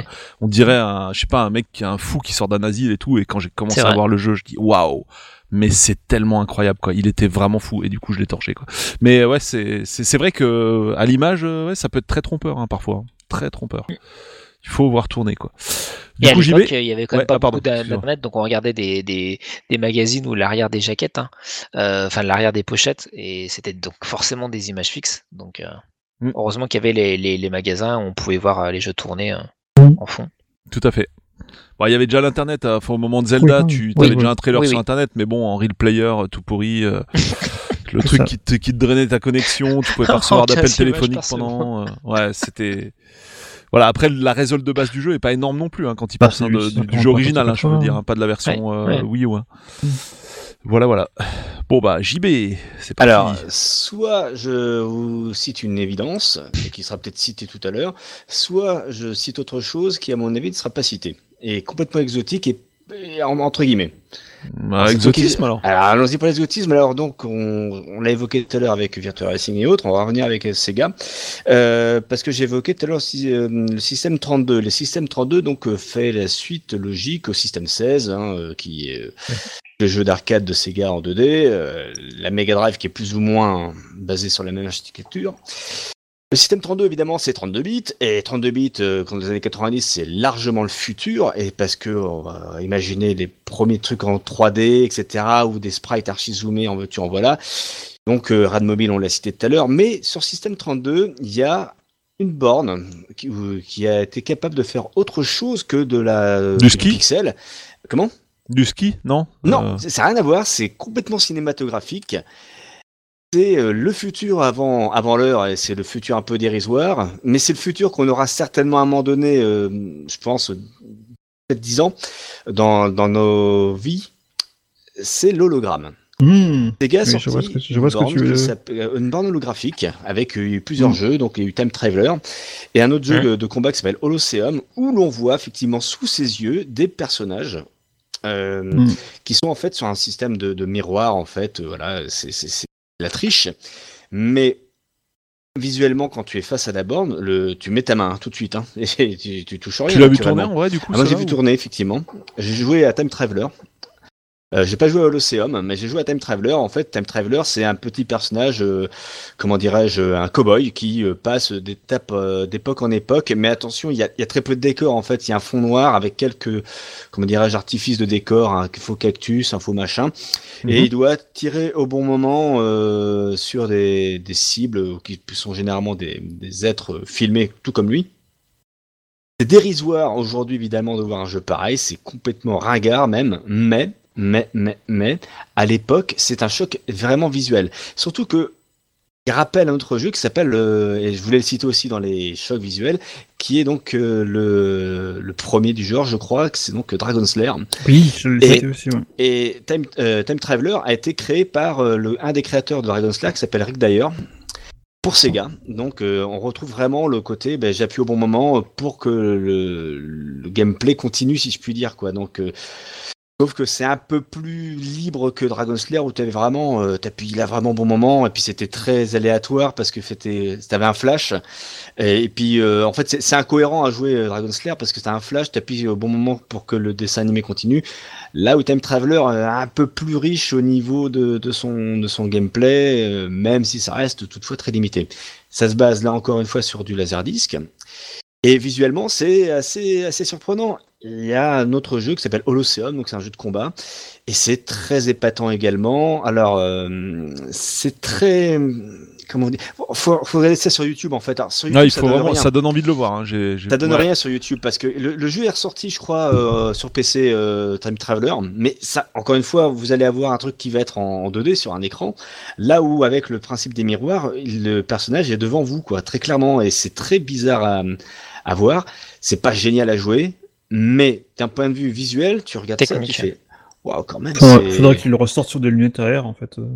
Ouais, Ouais. mais il pourrait le faire. euh, mais je sais pas si ça rendrait pareil parce que tu- on pourrait mettre, euh, on pourrait l'imaginer sur Oculus, mettons euh, l'Oculus Quest, mais Oui, oui, oui. Mais ce serait pas pareil parce que l'Oculus Quest finalement t'es es dans un comment dire Oui, t'es dans oui, oui. t'es dans la matrice quoi. Or là la matrice est devant toi c'est c'est très particulier c'est et je trouve ça euh, alors moi à l'époque euh, quand c'est sorti ben, c'est pas moi j'ai découvert ça à Poitiers au Futuroscope. Voilà. Mhm. Je suis j'habite Oui. euh, à proximité. Et euh, waouh c'était euh, largement le futur évidemment. Euh, et on peut faire un, un- un petit parallèle avec la réalité virtuelle de l'époque qui était les qui étaient les bandes virtuality. Là encore une fois à Poitiers, ils en, avaient une où en fait tu étais, tu voyais, et tu voyais rien du tout de, enfin comment dirais-je, c'est extraordinaire et c'est nul à la fois. C'est-à-dire que tu es donc euh, dans un décor qui est une sorte de damier, t'as un dragon qui vole. Et, et tout est lent en fait parce que tu ne peux pas vraiment avancer. Tu vois, ce que t'as as une poignée dans la main? Je crois que t'en as. Est-ce que tu avais une autre dans l'autre? Je sais plus. Je m'en souviens plus. Et t'as ce casque qui est très imposant, très lourd, euh, qui est très moche. Et tu as évolué là-dedans sans trop savoir quoi faire. Mais c'est le futur avant l'heure. T'es es vraiment au début 90 et Time Traveler. Mais c'est peut-être dans la même journée. J'ai dû essayer tout ça certainement. Je m'en souviens plus. Ça remonte il y a une trentaine d'années maintenant. Et euh, C'était au début ouais, de- du Futuroscope, ça c'était dans les premières années. ah, Quand t'avais l'espèce de truc un 80, peu, mais, euh, Ouais, où t'avais le, enfin ils avaient un truc un peu, enfin arcade, un peu détente, euh, euh, qui était, bah, qui était assez cool justement. Eh oui, c'était ça. Et, effectivement, ces bornes-là, que ce soit le Virtuality, que ce soit euh, euh, donc les, bornes euh, hologra- holographiques ou hologrammes, c'était, comment dirais-je, une tentative de vouloir proposer autre chose d'un point de vue visuel. C'est-à-dire que on se dit c'est bon, une technologie qui est à peu près compétente pourrait demain arriver de manière domestique. Alors pas tout de suite parce que j'imagine bien que ces bornes-là devaient coûter sommes insensés. Mais de toute façon, il y avait vrai- véritablement une étape. De toute façon, cette étape, on l'a bien vu par la suite. Ça s'est fait en 95 avec le Virtual Boy euh, et c'était euh, le four euh, évidemment euh, que ça, que, qui était obligatoire parce que c'était trop, trop peu technique et, et trop mal euh, employé euh, d'un point de vue tout simplement pratique. Mais encore une fois, quand on est dans les années 90, que l'on voit ça pour la première fois, c'est très très très très choquant quoi. Et je, et je crois que j'ai jamais vu euh, dès lors euh, d'équivalent euh, par la suite parce que finalement ça a été mis rapidement de côté. Mais comme les bornes Dragon Slayer, tu vois, je veux dire, je sais pas si vous, vous êtes fan comme moi de Dragon Slayer, de Ninja Ah, suis, je suis euh, de Road fan. hein. Avenger et compagnie. Mais voilà, euh, quand je dis ça à des copains, mais, mais tout le monde dit mais c'est complètement nul. mais si vous c'est que vous n'avez pas compris l'essence même de ces jeux-là, quoi, qui sont mais qui sont en fait c'est fabuleux. C'est des dessins animés interactifs quand même. T'appuies Ouais. sur un bouton et c'est je sais pas, c'est c'est pour ça que ça fait un ensemble. Là, j'ai triché, j'ai triché puisque j'en ai cité plein d'un coup. mais, ça, mais, mais ça fait partie d'un seul et même ensemble quelque part. Yes. De- Ouais, ouais, ouais, carrément. c'est le cinéma euh, jouable en, en gros quoi. Et avant que avant que ça soit aujourd'hui euh, des, des jeux hyper cinématographiques, c'était du cinéma qui, était, qui se voulait jouable avec y les, une- tous les écueils que l'on connaît. Dragon Slayer, justement, il y avait une version euh, qui était pas mal du tout, qui était sortie sur, euh, sur Xbox 360, euh, qui est d'une part été remasterisé en HD, donc le dessin animé qui est, donc Dragon Slayer, en plus, ça a été quand même, euh, le- enfin, la partie dessin animé a été réalisée par Don Bluth, qui est Bluth. un, un, un sacré, euh, poids lourd du, du, du dessin animé américain. Euh, donc euh, tout a été remasterisé en HD et par contre dans la version euh, Xbox t'avais euh, qui a dû sortir sur d'autres plateformes d'ailleurs t'avais des vraies commandes genre QTE avec avec la, la commande vraiment qui s'affichait au moment où tu dois la faire. Donc ça, ça rendait le jeu un peu plus jouable et un peu moins aléatoire. Un peu plus, ça restait Voilà, dur, un peu hein, plus, mais ça restait- un peu plus, un peu plus compréhensible pour le grand public. quoi. et une fois que tu l'as fini tu peux rejouer au dessin tu peux revoir le dessin animé sans jouer. C'est assez marrant Mm. aussi. Voilà Et il Yes. reste toujours bluffant hein, visuellement. Alors Mm, encore une mm. fois, c'est des images fixes, hein, mais c'est que moi la première fois que j'ai vu ça, euh, j'étais par terre. hein, parce que comme je vous disais déjà pour moi, euh, euh, Castle of Illusion et euh, Aladdin, c'était le dessin animé quoi. Et Mm. quand j'ai vu du coup Dragon Slayer, je fais ah, ah, mais qu'est-ce que c'est que ce truc c'est trop beau. C'est euh, voilà. Après, oui, Ouais, effectivement, je- c'était très très dur et donc j'ai utilisé beaucoup de pièces, mais euh, pour essayer d'arriver un petit peu, bah, pas à la fin évidemment, mais pour aller un peu plus loin. Mais euh, c'est vrai que c'est euh, c'est- c'est c'est intéressant de voir que déjà à l'époque, le jeu vidéo empruntait plusieurs voies. Tout à fait. et je crois qu'on a perdu Damien On a peut-être perdu Damien, hein, c'est possible. Non, non, non, c'est juste Ah, que ah. voir des retours, plusieurs voix et c'était un, un petit jeu de mots. Si je donne plus de voix alors que je parle de voix, voilà. c'est Ah. futé. Ah oula Oui, bon, ouais, ouais, ça- hein. ça- va loin là. Plein de malice. c'est méta Bon, bah ça tombe bien, c'est à toi, tu vas pouvoir euh, prendre la voix. Mince, Ouais, dire maintenant avec toutes mes bêtises. Euh, bon, allez, on va, faire, on va faire dans mon ordre un peu froid parce qu'évidemment, Virtua Tennis a été pris, F0 ça a été pris, donc il faut que j'aille me rhabiller. Euh, moi, voilà, bah, des- mon mes jeux claques, euh, c'est bah, quasiment tous les MJS et donc notamment le premier sur PlayStation. Mm. Alors qui est Merveille. un jeu pas très beau, Alors pour l'époque, c'est beau et pas très beau. C'est-à-dire qu'en fait, il était euh, bah, assourdissant parce que c'était tout en 3D de temps réel, donc c'était magnifique. euh, de voir un, un, jeu avec une narration qui se déroule en temps réel devant soi, euh, parce qu'il faut se rappeler qu'à l'époque, parmi les plus beaux jeux, bah, tu avais notamment les Final Fantasy, mais où toute la partie narrative était avec des images en synthèse, euh, voilà. Et là, c'était le jeu en continu, euh, avec des gros zooms sur le sur le, le, le personnage de Solid Snake qu'on incarnait, euh, qui était donc vraiment modélisé par la console. Donc c'était ultra impressionnant. Par contre, quand on regardait sa tête, ça faisait un petit peu peur parce qu'il pour le coup, il n'y avait pas d'expression. C'était pas Wind Waker hein, où tu voyais. Non, les, non les mais à l'époque, tu voyais que du feu hein, en vrai. Hein. Je me souviens, Voilà. c'était. Même- baffe, Moi, je hein, me c'était rappelle que le faciès c'était pas. Voilà. Enfin, en gros, tu pouvais pas Mm. ressentir les, les- le. Tu pouvais pas ressentir les émotions du, du personnage en le regardant. C'était beaucoup avec la voix. Donc, en plus, on avait la voix du, doubleur de Stallone qui vaut ce qu'il vaut. Euh, mais par contre, ouais, moi, j'étais complètement euh, envoûté par ce jeu euh, phénoménal, euh, par le, les différentes actions qui cassent le quatrième mur. Donc, par exemple, changer la manette, Psychomantis qui lit ta, ta, ta sauvegarde, etc. Et du début à la fin, j'ai fini le jeu. J'ai dit mais qu'est-ce que c'était quoi? Qu'est-ce qu'est-ce que j'ai vécu là Je sais pas. ça Ah oui, non, il était incroyable. quoi. Ça m'a mis des baffes de tous les côtés et euh, la musique en plus de fin est pff, à tomber. Enfin voilà, y a- il y a- c'est c'est un ensemble. Et euh, et après donc du coup au niveau claque, euh, bah, j'ai ressenti aussi cette claque là avec MGS3 où on avait bah, une vraie beauté technique. Et le 2, non, tu l'avais pas mis dans par ta- la non, je l'aime beaucoup, mais je trouve que, enfin là on parle de claque, hein. Euh, j'ai pas eu de claque avec le 2. Euh, c'est un, un, un jeu sublime, extrêmement intelligent et qui va encore plus loin dans le brisage du quatrième mur parce qu'on on incarne un personnage qui n'était pas choisi euh, par les, les gens. Ils ont, fait une sorte, enfin Kojima fait une sorte de Wind Waker en fait, hein, parce que tout le monde voulait jouer Solid Snake. Et ils ont dit bah vous allez jouer Raiden, euh, qui est en fait une sorte de, euh, comment dire, une déclinaison du joueur. En fait, le, le, le joueur qui, je vais pas aller trop loin dans MGS, sinon euh, vous allez faire une émission complète. Mais euh, en, en gros, quelqu'un qui joue à, à MGS euh, se prend pour un soldat euh, qui a, qui a pas, qui a peur de rien, euh, voilà, qui, qui, qui prend plein de dangers et tout. Et euh, dans MGS2, Kojima nous met à la place à notre place, c'est-à-dire la place de joueur qui, bah, en fait, euh, quelqu'un qui connaît rien de la guerre, qui connaît rien de, enfin, de l'infiltration, etc.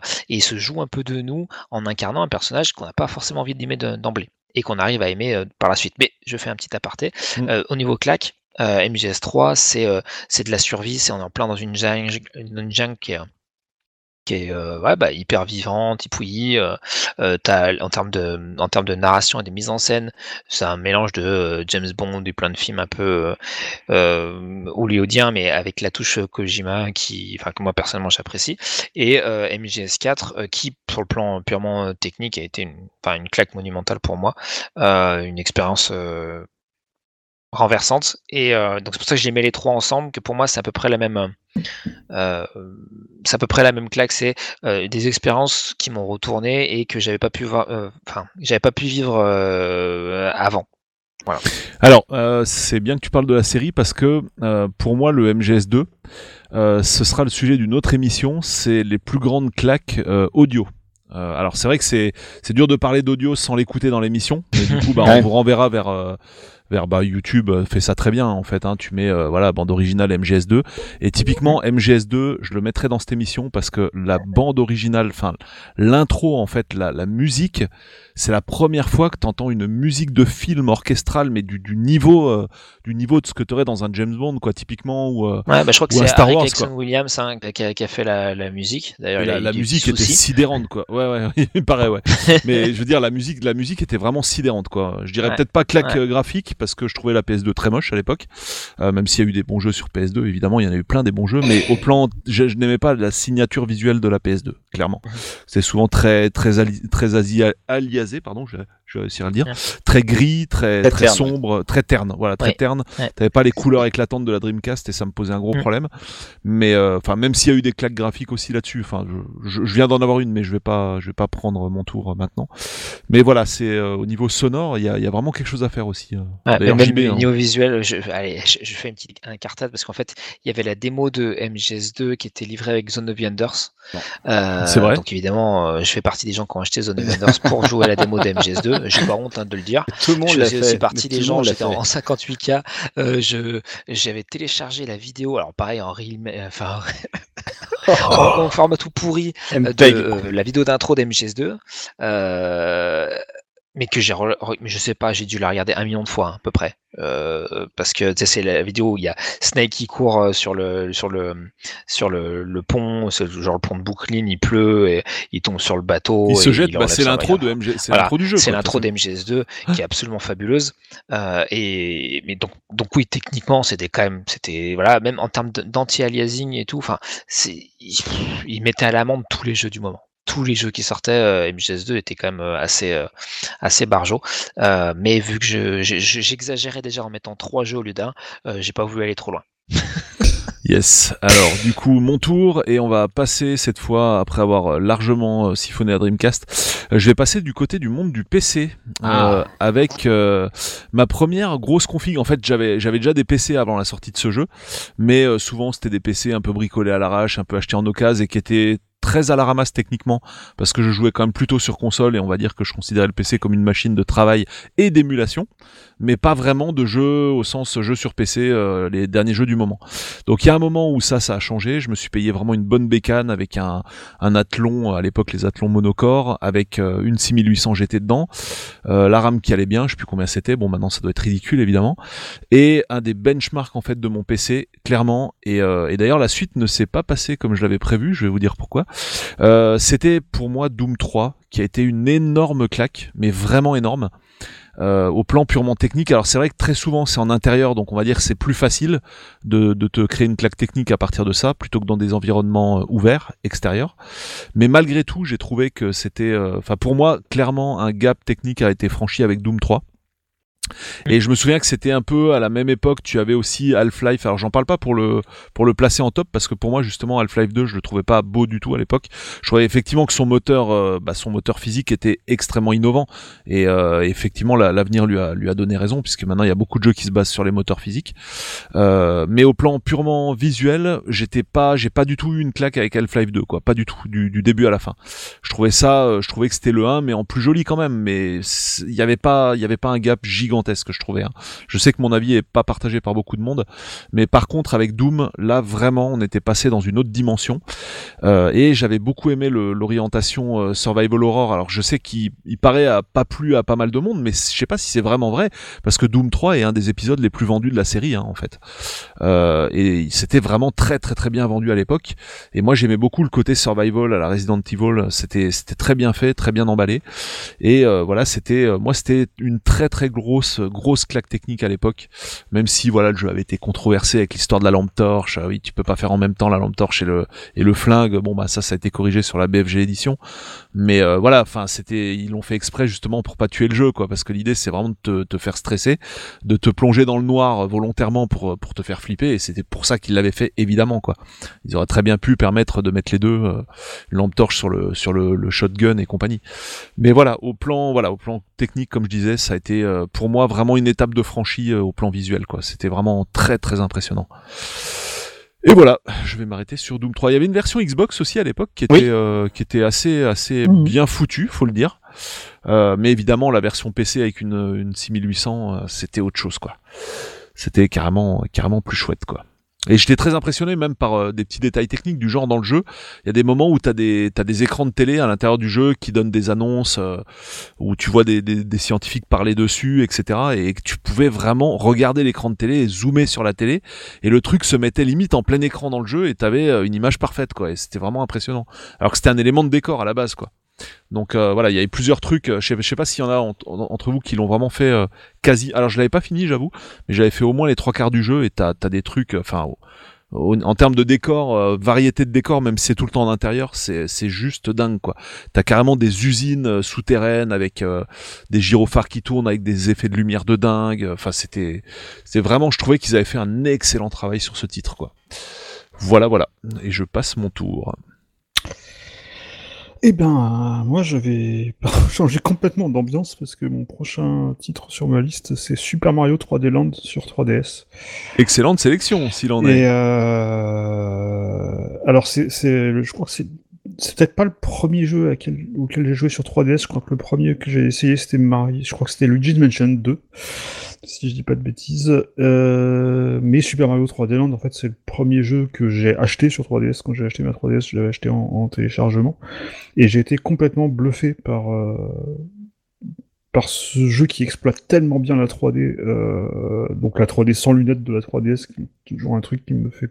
Même là, en fait, là, je pourrais même dire que ma, je pourrais même dire que ma, ma claque technique c'était la 3DS en fait. Ah bah tout à fait. Euh, dans son ça a été ensemble. une claque. hein. C'est c'est- c'est le genre de truc, tu, tu regardes ça en souriant bêtement, tu te dis comment c'est possible en fait de voir de la 3D euh, sans lunettes euh, devant tes Et yeux. pareil, un peu pour les screenshots, tu, tu voyais les screenshots, tu voyais Mm. les explications, mais t'arrivais pas à comprendre, Voilà. enfin t'arrivais pas à te rendre compte de ce que ça allait être. Et ça, par le coup, il fallait vraiment l'essayer quoi pour comprendre.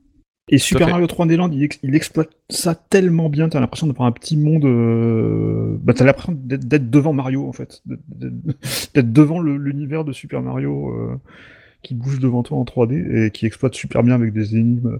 Il y a notamment des énigmes qui utilisent un petit peu le côté perspective euh, isométrique qui donnera d'ailleurs plus Mhm. tard euh, le spin-off Captain euh, Toad. de Captain Todd.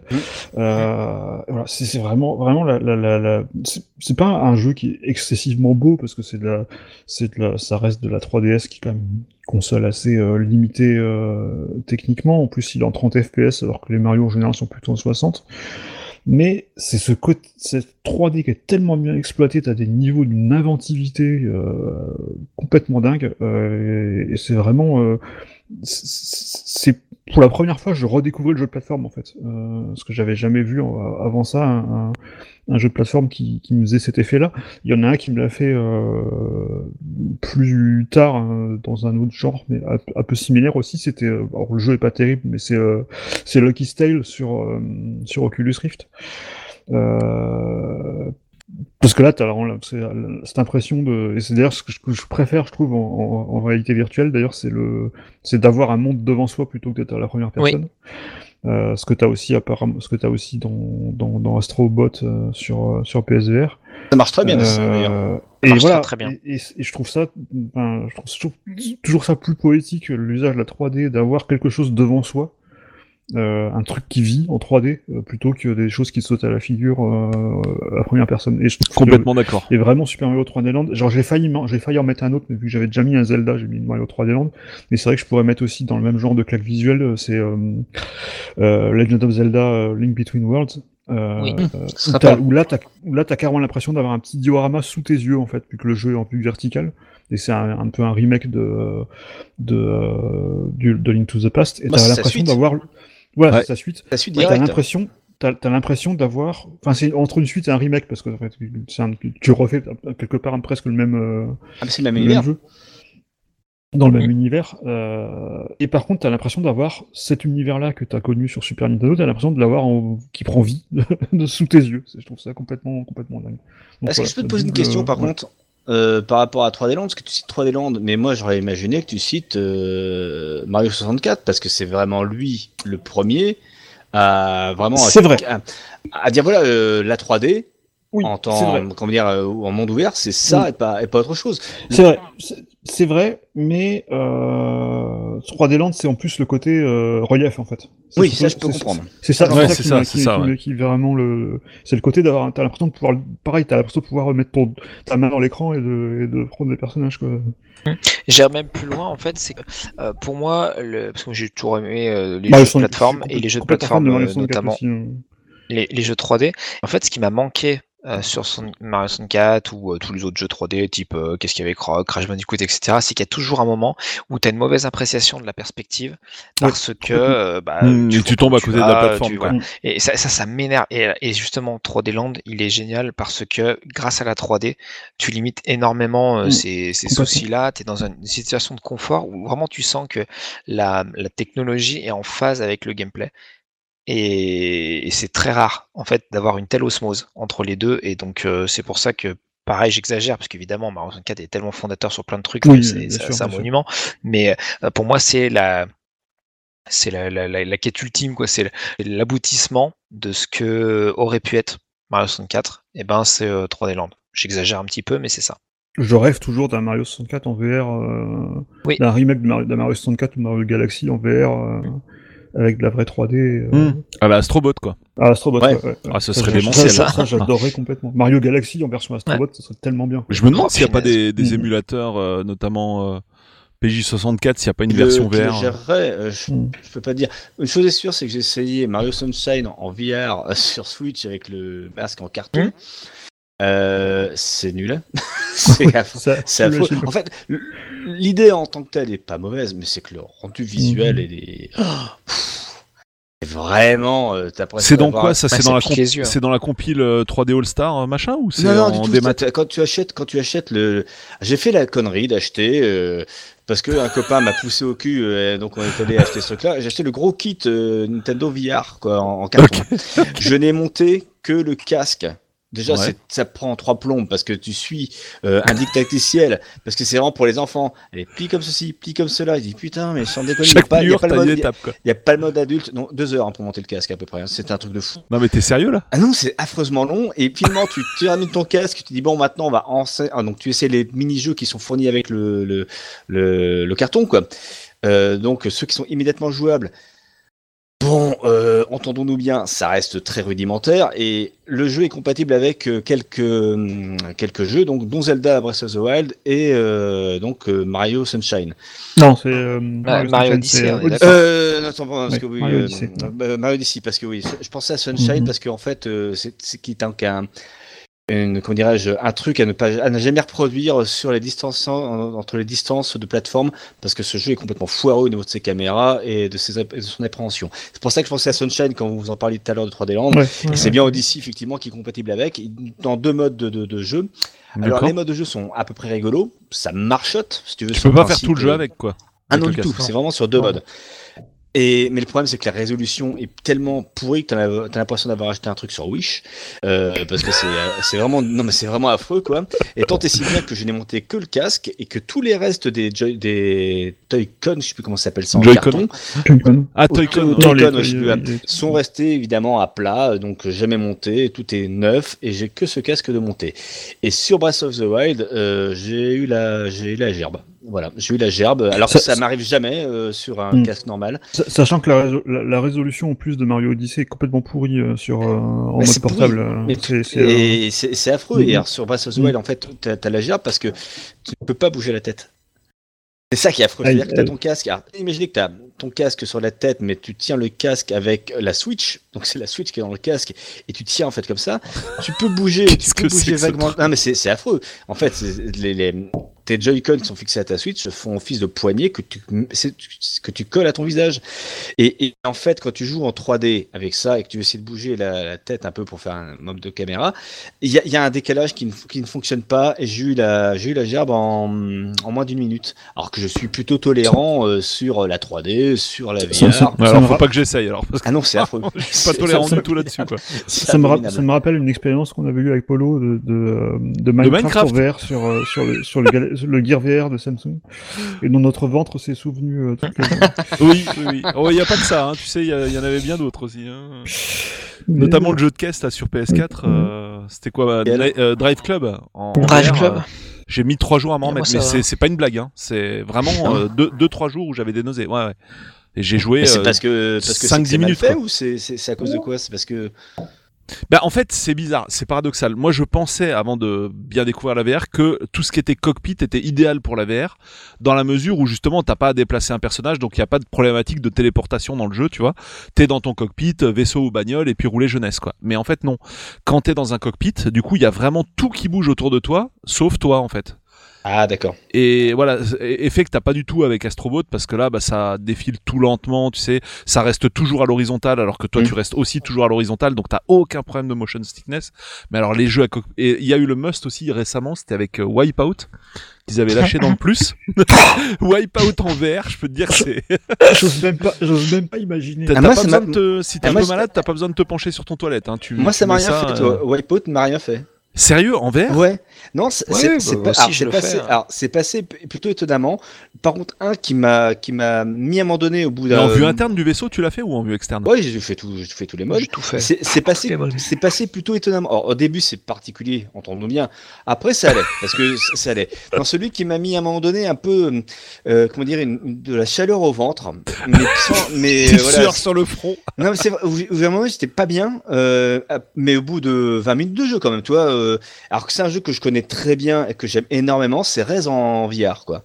Ah d'accord. Et à Ah, un moi, moment j'adore. donné, et à un moment donné, et euh, je peux pas, je sais pas, euh, le jeu m'a emprisonné, quoi, tu vois. il- il- le jeu m'a pris, autour- m'a pris dans ses bras, quoi, et il m'a dit tiens, je te tiens, je te lâche plus. Et, et, et- et c'était une sensation très désagréable où j'ai, où j'ai dit à mon pote, coupe-le, coupe-le maintenant là, parce que là, ce... Avant qu'ils me prennent totalement. Ah ouais, j'étais vraiment happé dans le truc, et c'était très bizarre. Alors qu'au tout début, ça se passait super bien, c'est merveilleux, ça- parce que ça, ça marche d'enfer, euh, Rez en VR. Mm, ouais, c'est magnifique. ouais. Mais à un moment donné, il y a le petit truc que tu sais, il fallait pas trop aller trop loin, et je suis allé trop loin, quoi. je pense c'est une sorte de fatigue. euh, Je pense que c'est une fatigue visuelle hein, qui t'a. possi- c'est possible aussi. Et tu sais qu'il y en a un qui est terrible en VR, et euh, c'est Resident Evil 7. D'accord. Oui. c'est déjà, c'est il est flippette en mode normal. En VR, c'est l'enfer.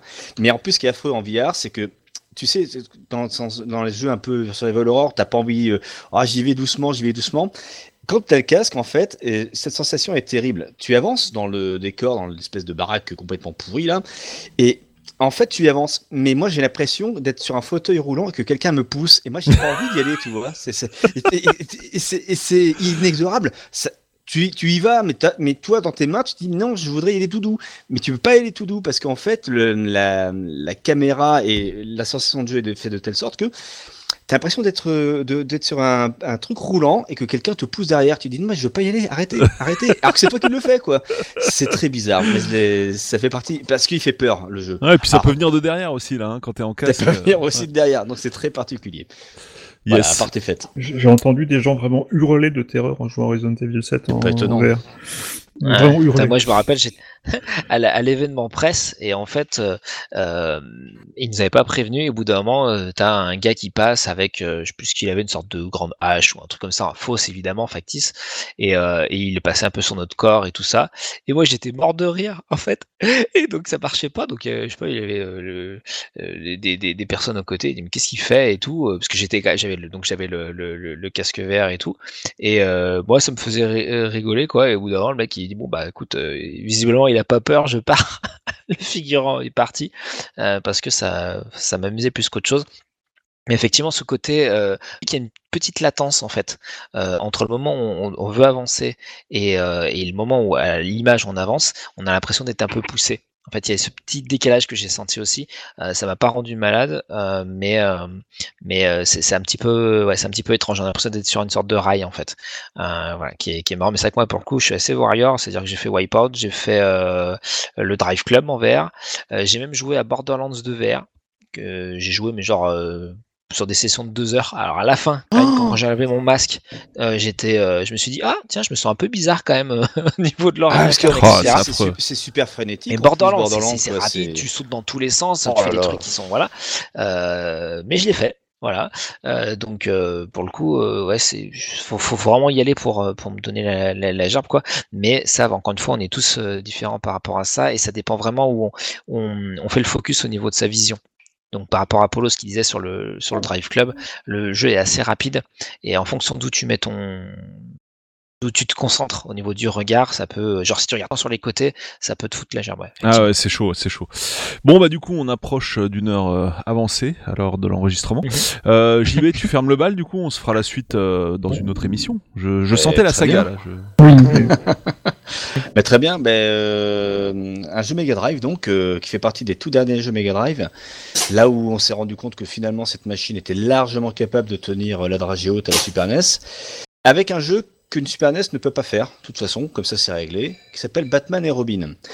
Euh, qui est un jeu qui est visuellement aberrant. Euh, ce n'est pas normal que Mega Drive soit capable de sortir un jeu d'une telle prouesse visuelle. Ouais. Euh, on avait cru, toi, avec euh, un jeu comme Contra The Hard Corps de Jet Konami, qui, bon, déjà était bien bourrin, visuellement parlant, d'une fluidité exemplaire, parce que Mega Drive oblige. nettement mieux cadencée qu'une Super NES qui est un peu plus lente, on va dire. Mhm. Et, et, et Batman et Robin, donc qui est déjà qui est très joli euh, visuellement, très fluide, mais il fait des, des effets visuels qui sont mais invraisemblables. Il y a des passages euh, déjà, euh, les boss sont gigantesques. Elle s'autorise à faire un peu de mode 7, comme euh, contrat à sa sauce évidemment, entendons-nous bien, mais avec des effets de transparence et de lumière que tu dis mais c'est pas vrai. Ça n'existe pas. Et il y a des passages euh, en shoot them up euh, où tu as euh, Batman qui avance euh, donc sur un jetpack et il y a des comment dire dans un dans un tunnel et l'effet visuel du tunnel fait que tu as des arches au- qui encerclent ce- ce- celui-ci et qui sont mais d'une fluidité ça, ça donne un effet de, de, re- de relief de dingue. Euh, Mhm. pareil en, en harrowing euh, ça, ça se regarde en hauteur. Le, le- quand le quand il va de droite à gauche les comment dire les immeubles qui sont vus de haut bougent avec le harrowing enfin tout est comme ça. C'est c'est une aberration technique ce jeu. C'est me semble-t-il l'un des jeux les plus aboutis euh, de la période 16 bits. Vraiment enfin c'est D'accord. c'est c'est c'est fou. T'as jamais vu ça sur même sur nos jeux t'as jamais vu ça quoi. C'est à dire que euh, ces effets là graphiques sont invraisemblables par rapport à- au support que c'est c'est Mm. merveilleux visuellement. Le jeu après il est ce qu'il est. Il est il y a des problèmes, on va dire, de, il y a un problème de gameplay évident et le jeu est très dur, très exigeant. Et euh, voilà, c'est un, t'en sors pas aussi facilement que tu veux. C'est pas que ce soit pas jouable, c'est juste que c'est mal fichu. Mais pour tout le reste, nom de Dieu, c'est une, une merveille. Ouais, t'avais vraiment une profondeur. Il y a plein de trucs. Je sais plus, si c'était sur, t'étais sur des, c'était quoi, des espèces de voitures sur des rails, machin, où, où t'avais une profondeur, où t'avais la ville en, en, en fond, noct- enfin, donc tu es dans une, toujours dans une ambiance nocturne. Euh, c'est, c'est, enfin, oui, vraiment, moi, l'idée, dans- enfin, le truc que je retiens, c'est une grande profondeur d'image. Le côté, t'avais toujours l'impression qu'il y avait un truc qui, qui bougeait. euh, C'était, euh, hyper léché en termes d'animation et tout. Et pareil, tu avais un peu l'impression aussi de voir euh, un peu le dessin animé, quoi, euh, qui, qui, qui faisait que tu avais un, un vrai gap technologique. Et donc, je suis parfaitement d'accord, c'était une claque. Ouais, je suis en train de regarder un peu du coup des longs plays Mm. là sur euh, YouTube. Ah, Mais, graphiquement, euh, c'est un bijou. hein. Faites-en autant, ouais, c'est, Mm. j'avais pas connu à l'époque, mais vraiment il est, il est très cool quoi. Effectivement, il y a... Euh, ah ouais, au plan technique, t'as des trucs un Mm. peu, de, un peu dingue quoi pour l'époque. Ouais, les effets, de, t'avais des spots de lumière avec des ombres, en, enfin en temps réel entre guillemets. Euh, c'était, euh, ah c'était bluffant. Konami Yes. retournait vraiment la Mega Drive à l'époque. Ah, c'est euh, pas Konami. Ouais, c'est pas Konami. justement, Ça, ça, c'est un. Sega. C'est ça, un Sega. Konami a fait euh, le contrat euh, qui est donc euh, déjà bon visuellement. euh, Ah, c'était pas Aberrant. Konami, je croyais, je croyais que c'était Konami. non, fait non. Konami. Konami a fait Batman, euh, Batman la série animée sur Super NES, Voilà, c'est la version qui est très jolie, qui est très, voilà. jo- Ouais, qui est très ouais, très jolie. Exact. L'autre a des sprites beaucoup Mm. plus, comment dire, beaucoup beaucoup moins gros quoi. Ouais, ouais, ouais, je, Par je- contre, avec ouais. euh, une autre finesse, avec une autre d'autres étapes d'animation, mais dès le premier stage, tu as des, pe- t'as des petits clowns euh, qui ont des lampes torches, et Hmm. quand tu shootes les clowns, les lampes torches, euh, euh, comment dire, euh, tombent, mais elles, elles tournent sur elles-mêmes, et tu as le hal- l'halo de lumière qui, enfin c'est, dès, dès le premier stage déjà, tu dis mais c'est pas vrai quoi, qu'est-ce que c'est que ce jeu complètement, quoi? complètement hallucinant. ouais. Et, Ouais, euh, il, est, il est assez dingue, ouais, carrément. Ah non, mais c'est une merveille et euh, c'est pas un jeu qui est très connu de la Mega Drive en fait. C'est Arrivé trop il- tard, quoi. il est arrivé très, très tardivement. Euh, ben, je crois qu'il est sorti quand les, les 32 bits étaient sortis. Il est sorti en 95 ce jeu dans mon souvenir. Je peux me tromper. Ouais, hein. Mais vraiment, on est vraiment dans, la- dans le dernier cycle de vie de la machine. Et que c'est à ce moment-là que cette machine était capable de montrer euh, parfois des, des prouesses techniques. Je pense que celui-ci en- est une véritable parce que il, joue sur tellement de fronts à la fois quoi Il- sur de la sur un peu de mode 7 euh, il y a quelques effets il y a des effets il y a un effet de zoom qui est, qui est absolument merveilleux euh, où il y a une, une- comment dirais-je c'est une boule de une boule qui tourne sur elle-même qui vient vers toi qui recule qui revient enfin c'est et tu te dis, mais mon dieu, il n'y a, pas de mode 7 là-dedans, euh, c'est la Mega Drive, et parce que tu as des talents de, de techniciens derrière, quoi. Ah ouais, non, il bute Mais- pas mal, hein, c'est clair. Hmm. Voilà, en tout cas, pour clore le bal, euh, une, euh, jolie- c'est une jolie danse. euh, Yes, c'était bien cool. Bonne Euh, clôture. à se refaire de toute façon. Parce qu'on a encore une belle liste hein, euh, Oh sous oui. les yeux. Hein. Oh là là, on va, on va, ça, ça va être une saga aussi ça. hein. Bon, et ben ma foi sur ces fortes paroles, nous allons nous quitter. Euh, du coup, JB, c'était bien cool de t'avoir et je pense Avec que ce plaisir. sera pas la première ni la dernière. Euh, je rappelle donc que pour commenter, je l'ai dit déjà en début d'émission, mais je vais procéder au rappel. Il faut se rendre donc sur Apple Podcast ou sur euh, la chaîne YouTube de l'émission, tout simplement. Et puis bah voilà, merci à vous tous d'avoir été là et à vous aussi également de nous avoir écoutés forcément. Et puis on se donne rendez-vous euh, bien au prochain épisode. Salut à tous. Salut. Salut. Bonne semaine tout le monde. Ciao. À plus.